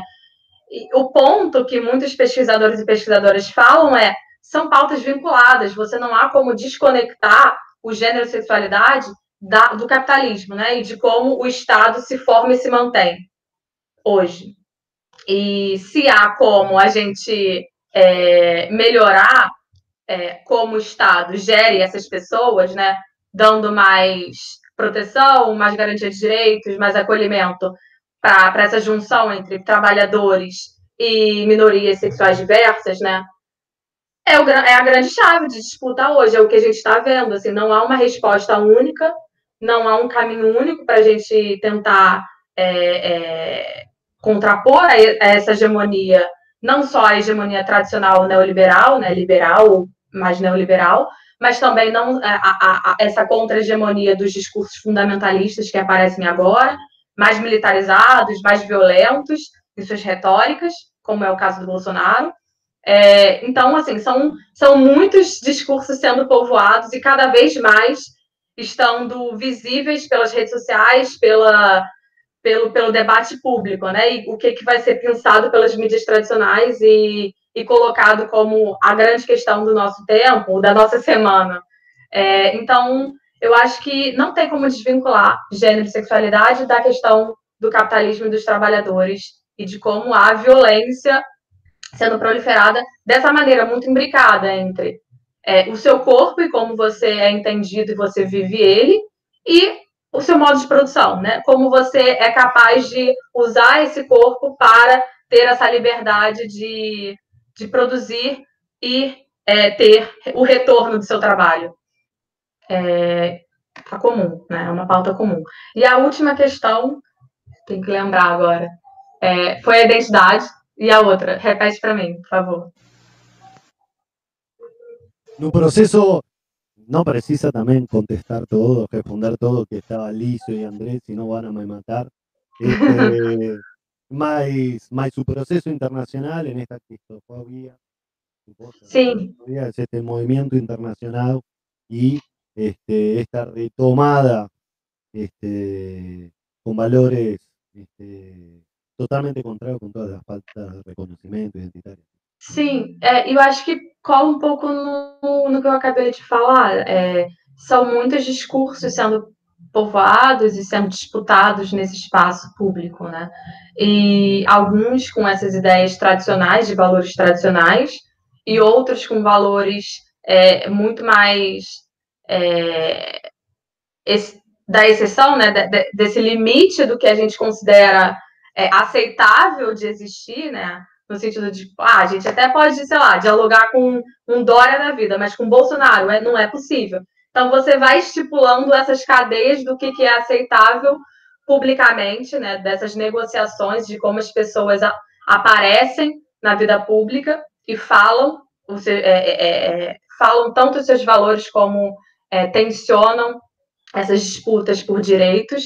É, e isso está ligado não só a essa questão do gênero da sexualidade como é fundacional, não só do capitalismo, mas também do Estado, e é, é, é a base de como a gente enxerga a produção é, de direitos e disputa política hoje, mas também está ligado a essa capacidade é, da gente acessar todo esse debate na nossa vida contemporânea, né? Como isso está muito mais, cada vez mais acelerado, e essa aceleração cria essa sensação de que as coisas estão acontecendo muito rápido, né? E de que cada dia é uma pauta nova, seja pelos, pelos ativistas, pela militância, mas também né, pelos movimentos contrários que estão tentando aí violar ou, ou fragmentar os nossos direitos e a nossa e a nosso nosso estado mais consolidado. E aí nesse sentido, é, é, eu trabalhei na minha tese com a questão da intersexualidade, eu vou falar o que, que é, porque eu não sei se nem vocês, nem o pessoal que está escutando a gente sabe. É a letrinha I, né, nessa, nessa nova formação da, das letrinhas do LGBTQI a mais, ou o que for. É, o I é de intersexo, pessoa intersexo, e é um grande guarda-chuva dentro da intersexualidade que significa formas corporais, ou seja, nessa ideia da biologia, né? Tanto em termos genéticos, quanto em termos da expressão dos genes, seja anatômico, seja hormonal, seja, então, como vai aparentar na sua genitália, seja um funcionamento de um órgão do seu corpo. Então, quando isso sai de uma ideia rígida, de um binarismo de como homens e mulheres devem funcionar. E aí, por exemplo, um exemplo de, do que, que eu pesquisei no mestrado, que eu pesquisei no mestrado hospitais, né? Eu acompanhei médicos é, de várias especialidades fazendo atendimento de bebês e jovens intersexo. É, tinha casos desde um bebezinho nascendo com genitália ambígua, então os médicos tinham que identificar, né, o, dar um diagnóstico para identificar se vão designar como menino ou menina, para ter o registro civil e é, a consequente socialização daquele bebezinho, até questões que apareciam durante a, a, a, a primeira infância ou adolescência, é, hormonais, por exemplo, a, a menina não menstrua, fenotipicamente, ou seja, o corpo era feminino, mas a menina não menstrua. Aí vai fazer um exame e aí percebe que tem alguma questão ali e vai identificar que é uma variação de intersexualidade. Né? Então, tem um, um termo clínico específico para identificar a intersexualidade. E o, quando começa a borrar as coisas, é quando começa a sair da, de uma, um certo modo prejudicial do seu corpo funcionar, do que, que a gente tem essa expectativa de, do funcionamento saudável do corpo, para ideias de estética, ou seja, como o seu corpo deve aparentar em termos femininos ou masculinos. Então, às vezes, essas meninas e meninos que eram atendidos não tinham só um atendimento clínico, né? É, para voltar a uma normalidade hormonal, ao funcionamento do seu corpo, mas também faziam cirurgias estéticas de seus órgãos genitais e do seu corpo. Diminuem o clitóris, faziam cirurgias para aumentar a pênis, enfim, todo um funcionamento que borra então essa fronteira do que seria o saudável e dessa autonomia do corpo para é, outros é, vontades e desejos de conformar pessoas em modelos muito rígidos de corpos femininos ou masculinos, né? E aí, enfim, tem todo um debate sobre a autonomia da pessoa que os movimentos intersexos vêm levantando hoje. E a chave que eu virei para o meu doutorado foi pensar esses corpos quando aparecem na esfera do esporte, ou seja, nos grandes eventos internacionais de, de esporte, né? Então, são atletas de elite desse esporte de alto rendimento e como essas instituições, tipo o Comitê Olímpico Internacional e outras, fazem esse gerenciamento de corpos que são, então, é, pegos, pensados por teste antidoping ou outros tipos de teste, é, como corpos não femininos o suficiente, né? Do que eles consideram que não seja feminino o suficiente.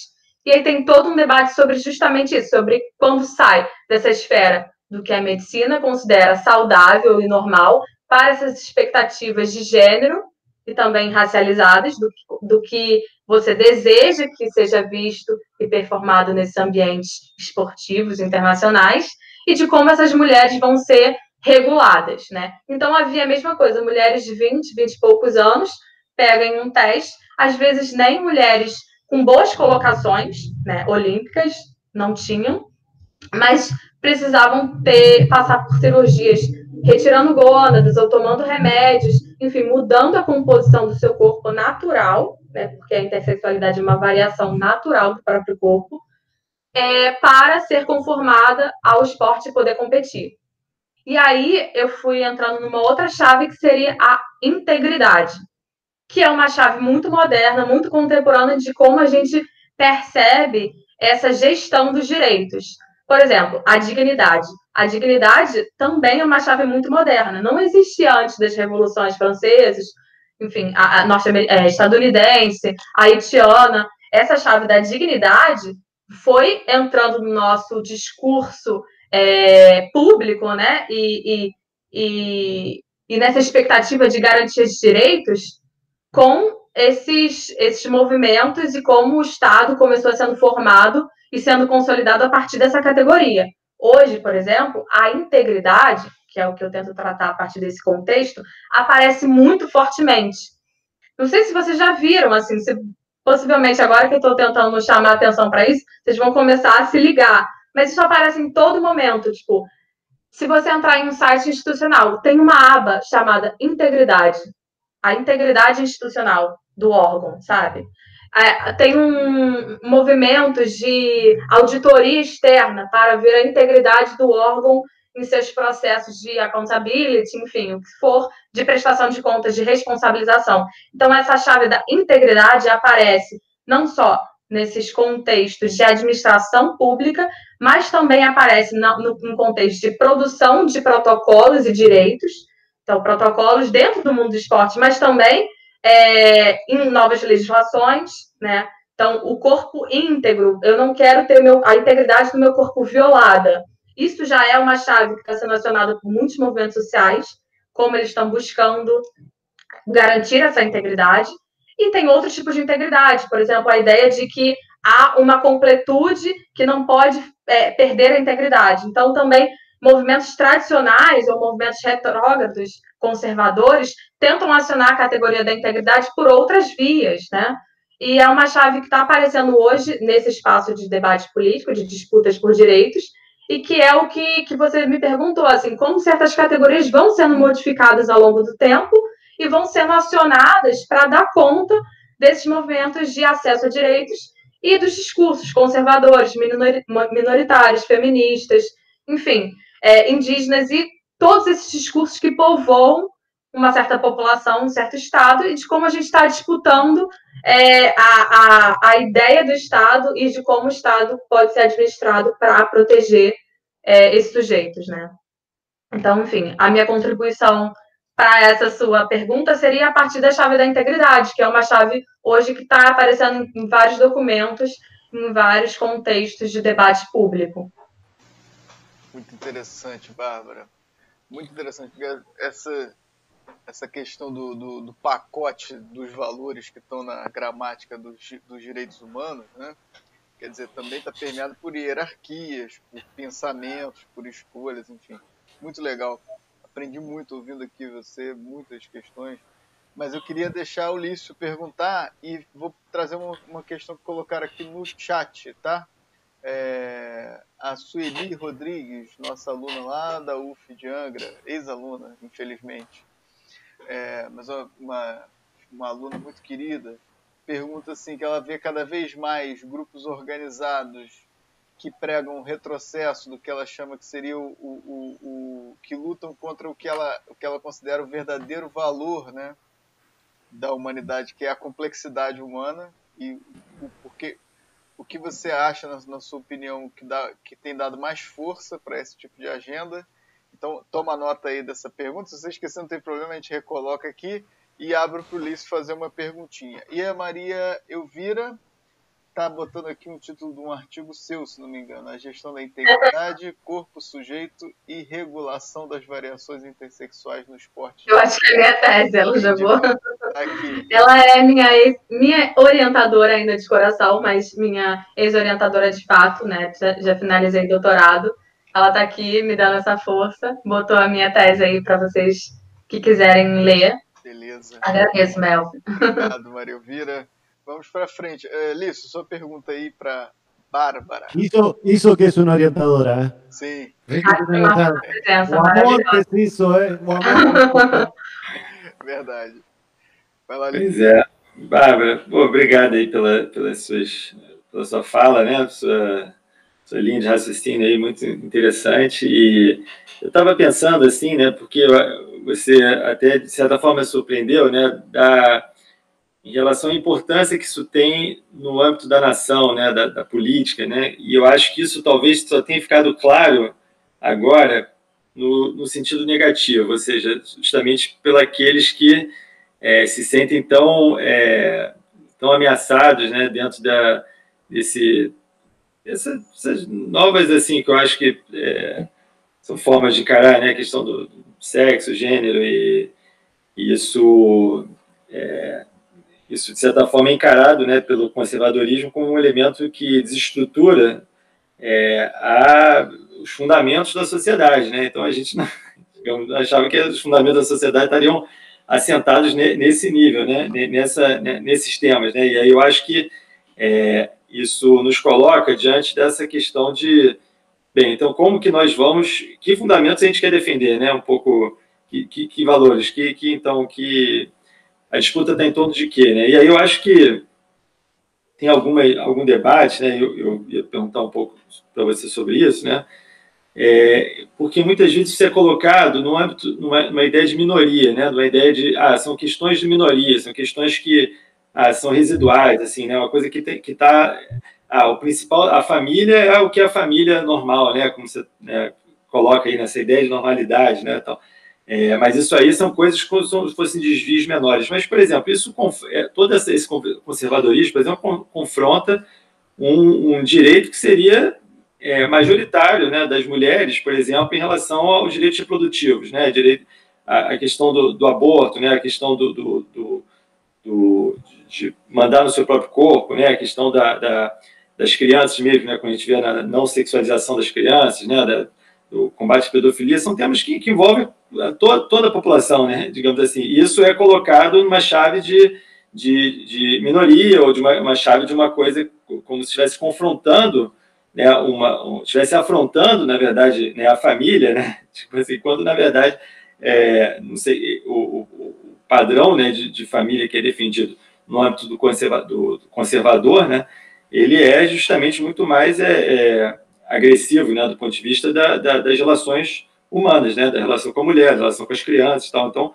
é, eu estava pensando isso para a gente, quer dizer, pensar então de, de, que maneira reconstituir esse discurso, né, numa chave é, que tenha uma, uma, uma digamos, uma capacidade de disputa social mais ampla, assim, né? Então, eu não sei, assim, então quando você fala da integridade, né, é um tema que eu acho que, que digamos, diz respeito a, todo mundo, né? Todo mundo quer, manter, quer ter a sua integridade respeitada, né? Então, digamos assim, ah, bem, o meu corpo não está não tá errado, né? Meu corpo não está... Meu corpo é o corpo que, que eu quero, assim, não quero ser questionado em relação ao, que é meu corpo, como ele deve ser, né? Então, assim, eu acho que isso... isso é, digamos, é uma chave que, que, que que dialoga, né, dentro do, o, o, que pelo menos recoloca a questão, né, dentro de um âmbito mais, é, mais é, amplo, né, mais, mais, como você falou da dignidade, também acho, eu acho que assim isso toca as pessoas, né, isso, isso, é, então eu, eu, queria saber, né, de que forma esse discurso ou essa política, né, pode ser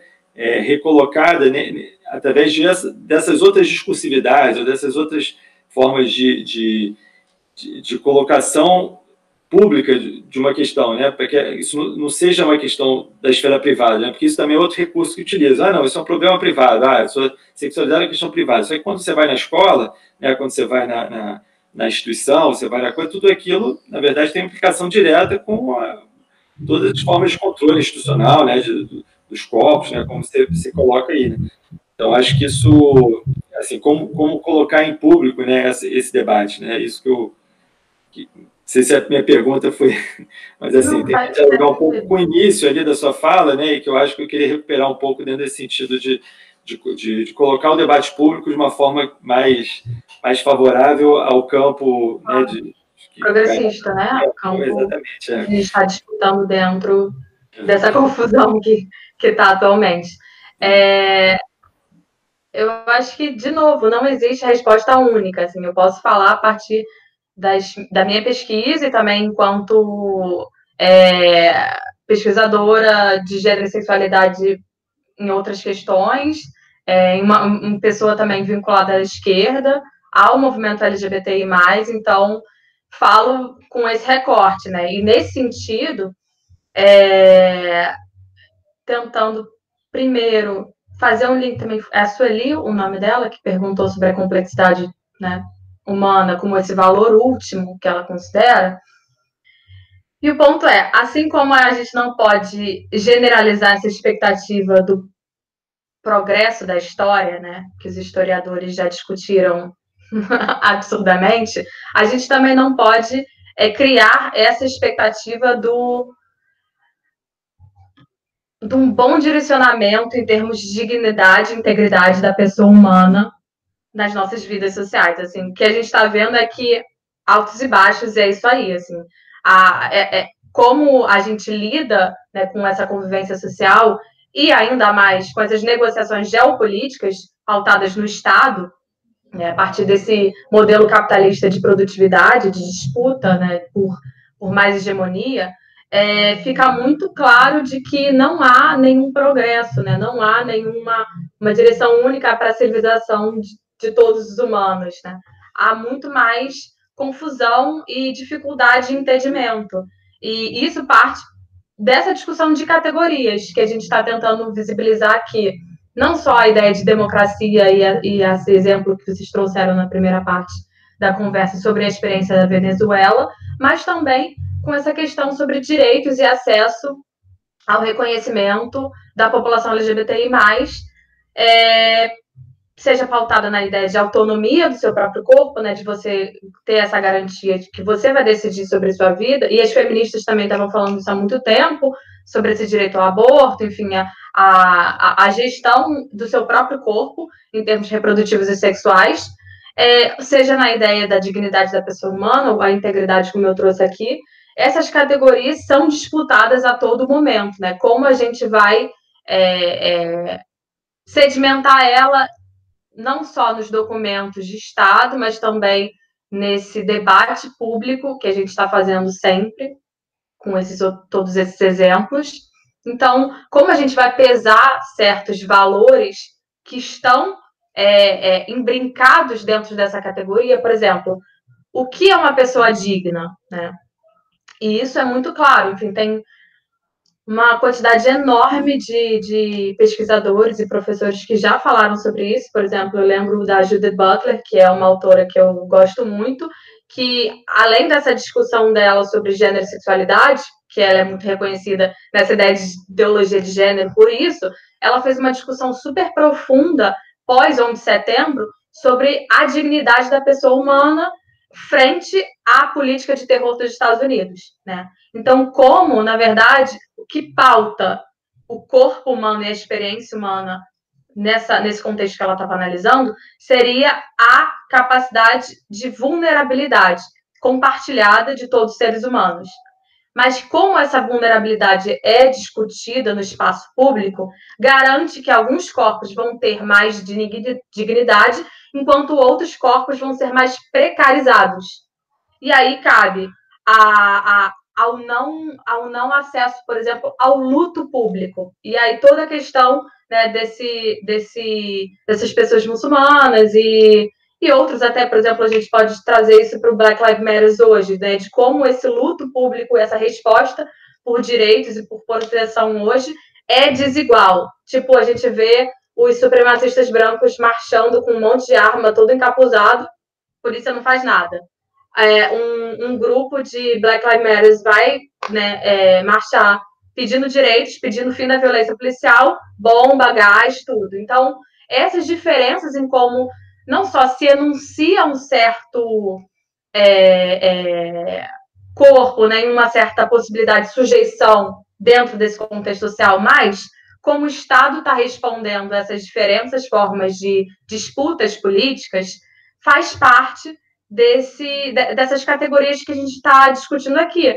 Porque o, os supremacistas brancos, nesse contexto das polícias dos Estados Unidos, têm mais dignidade do que as pessoas pretas e racializadas e latino-americanas que estão pedindo respeito às suas próprias vidas é, contra essa violência policial. Então, tem esse peso desigual de como as categorias que a gente está discutindo vão ser acionadas pelo Estado e pelos seus aparatos institucionais, mas também estão sendo negociadas a todo momento nessa vida pública com esses grupos muito diversos, né? Porque é a mesma categoria. E esse é o ponto que a Damares é muito central hoje para o bolsonarismo, porque ela fala em direitos humanos, mas tentando mudar a chave dos direitos humanos, porque os direitos humanos não vai ser com essa complexidade do corpo humano, né? Com essa diversidade humana, seja em termos sexuais, seja em termos racializados, seja em termos das experiências de vidas que a gente tenta trazer.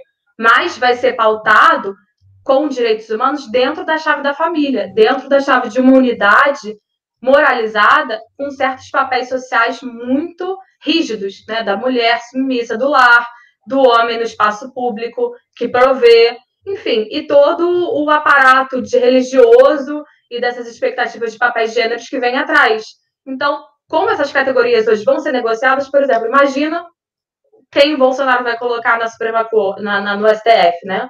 E, e depois, assim, em quatro anos, se ele reeleger mais quatro, como que vai ser essa composição? Direitos que a gente tem assegurados de é, é, racismo como, como o mesmo crime também para homofobia, transfobia e LGBTfobia, ou a adoção civil por casais homoafetivos e também o casamento civil igualitário, que foram pautas que o Supremo julgou e ainda não tem legislação para assegurar esses direitos. Como isso pode mudar em quatro anos? Como já está mudando nos Estados Unidos com Trump e a gente está vendo como é a confusão disso na, no ambiente né, social, com todos esse, esses grupos tentando garantir os seus direitos a partir dessas categorias em disputa. Então, é muito complicado. Eu acho que a gente não tem uma única alternativa. Dentro desse contexto que eu falei da intersexualidade, uma coisa que eu vi como muito importante foi trazer o testemunho dessas pessoas, né, trazendo seus tanto as suas histórias de vida, né, dentro do esporte, suas vidas pessoais, em seus caminhos para se profissionalizarem, mas também as violações que eles sofreram para conseguirem competir é, em espaços que teoricamente deveriam ser igualitários e acesso para todas as pessoas, né? Porque o esporte a gente sabe, tá como um direito humano, né? Um direito humano assegurado para todo mundo é, de maneira não discriminatória. Mas o que de fato a gente vê quando a gente vai olhar os protocolos, as instituições e como elas estão regulando essas pessoas a todo momento, é que é um espaço altamente discriminatório e com certas bases também, com certas categorias ganhando peso.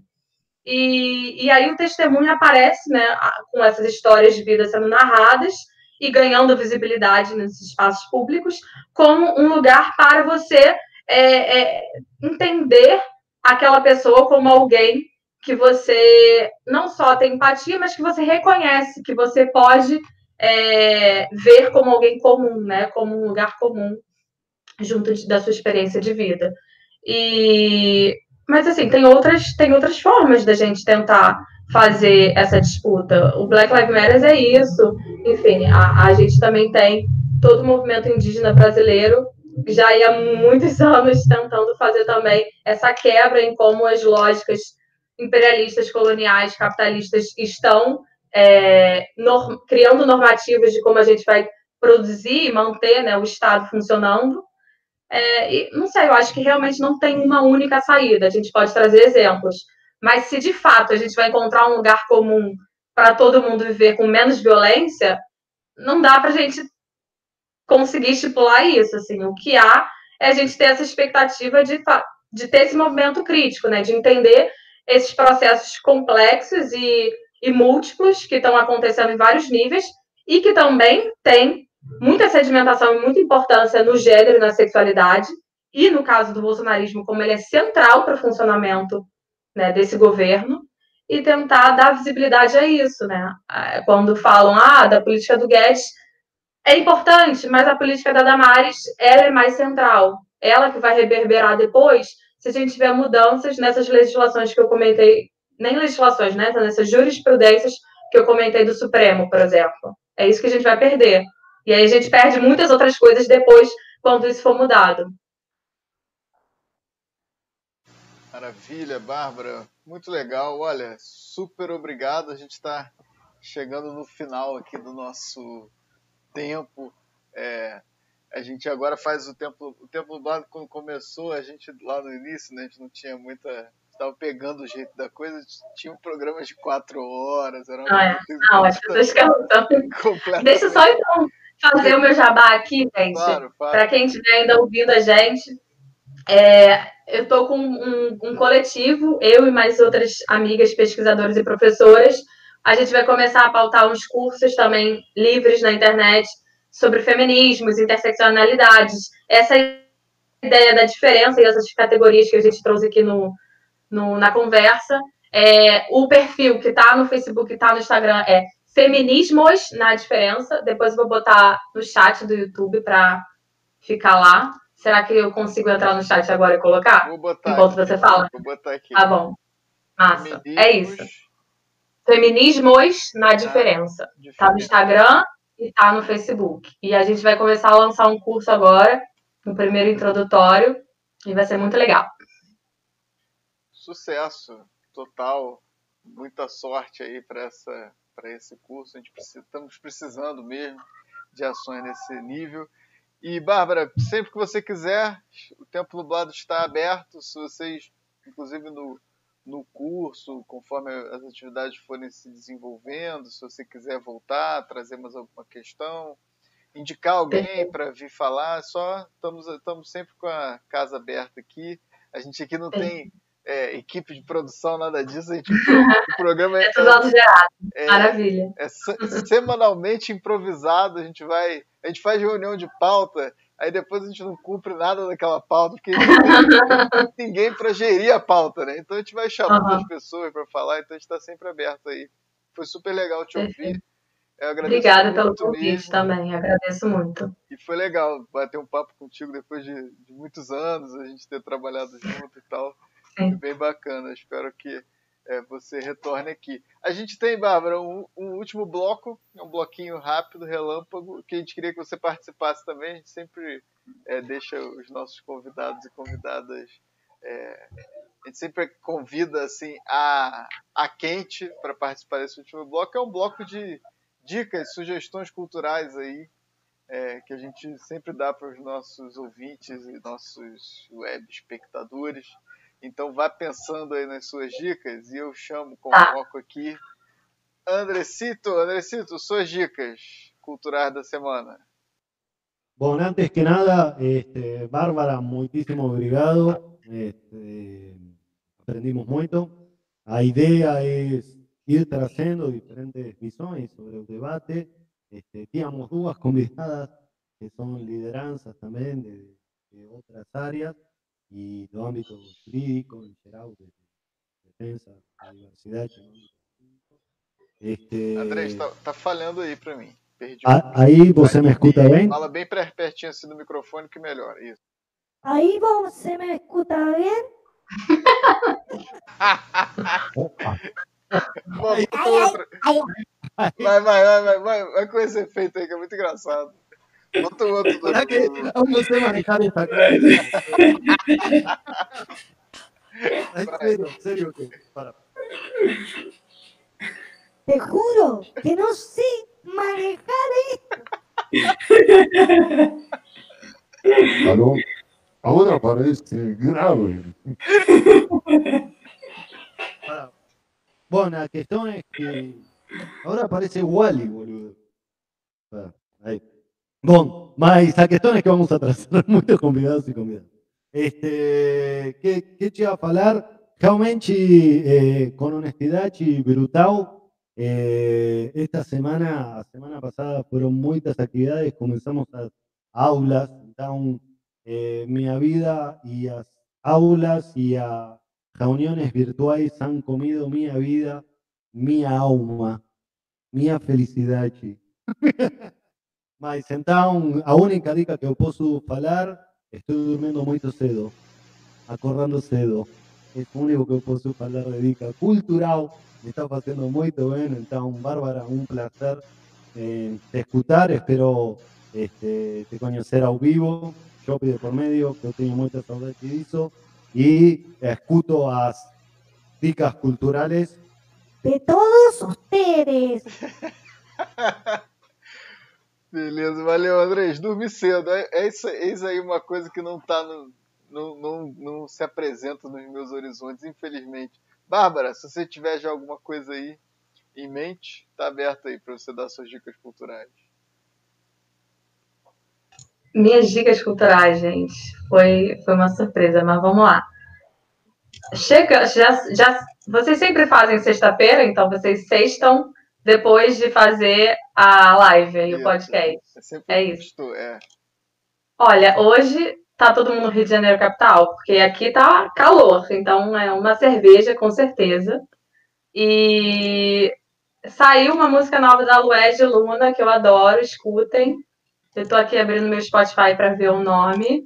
Se chama Bom Mesmo é Estar Debaixo d'Água. Eu acho que ainda ela vai lançar, não sei se esse mês ou próximo, o segundo álbum dela. É maravilhosa. E lançou agora, então, saiu essa noite, esse single. É maravilhoso. Bom mesmo é estar debaixo d'água da Lued Luna. Então, bota a musiquinha, pega uma cerveja gelada e vai sextar. Minha dica. Beleza, valeu, Bárbara. Grande dica, gosto muito da Luiz Luna. E, bom, eu e Andrés a gente dá aula. Depois aqui à noite a gente sexta primeiro com a turma, depois a gente. Andrés não sei se vai sextar ou vai dormir cedo, mas eu com certeza acabo a aula pilhadaço, vou aí pelas madrugas. Vamos lá, Lício, sua dica.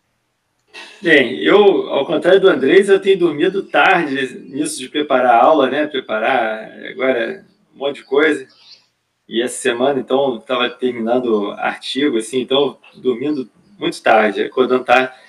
Mas aí, e eu começo a trabalhar e eu tenho uma coisa que é, é ficar ouvindo a mesmo, o mesmo disco, mesmo, né? Então, e quando eu tô, se tá repetindo, já está repetindo 10, 15 vezes, é porque eu estou trabalhando, eu, eu entro no, na frequência né, do disco, e o disco dessa semana, quer dizer, que já está tocando já uns 15 dias, é o do Seres Verdes ao Redor, do Bonifrate, aí só tem no YouTube, infelizmente não está no, no Spotify, vamos ver se, do Bonifrate não, do Super Cordas, que era a banda do Bonifrate, então fica aí a, a dica, eu já dei dica do Bonifrate aí, do, e do Super Cordas e outros programas aí, mas esse disco está tocando em looping, e foi até terminar o artigo em looping, aí, aí depois quando baixa assim, aí demora para mudar o disco, mas então eu tenho que agora, eu estava nesse disco aí, Seres Verdes ao Redor, e preparando aula e preparando artigo.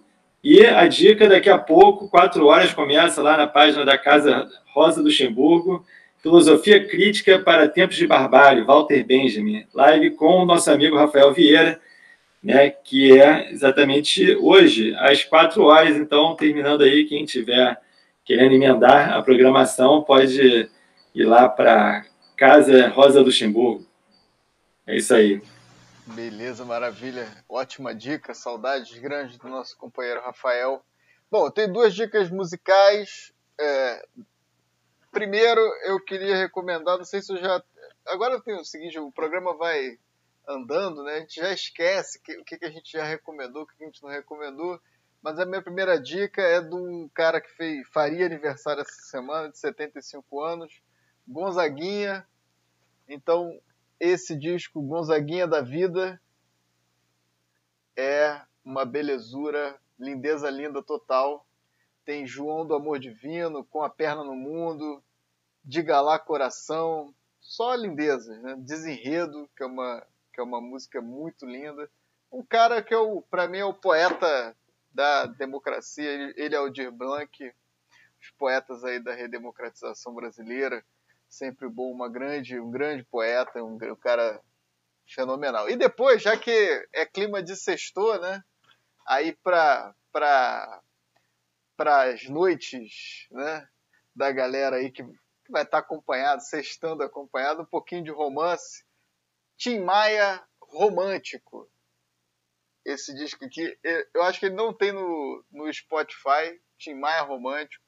É meio uma coletânea, se não me engano é uma coletânea sem dúvida que tem essa tal felicidade, azul da cor do mar, etc. Muito bom disco.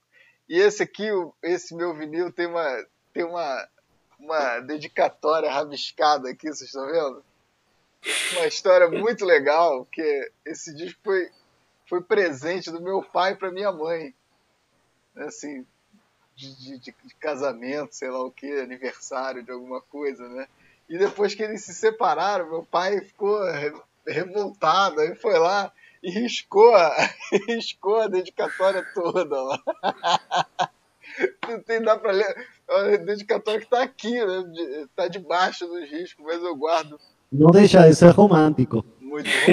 É romance puro, essa dedicatória. É romance puro. Isso aí é, é aquele trocando em miúdos, né? Assim, devolva a dedicatória que você me tomou.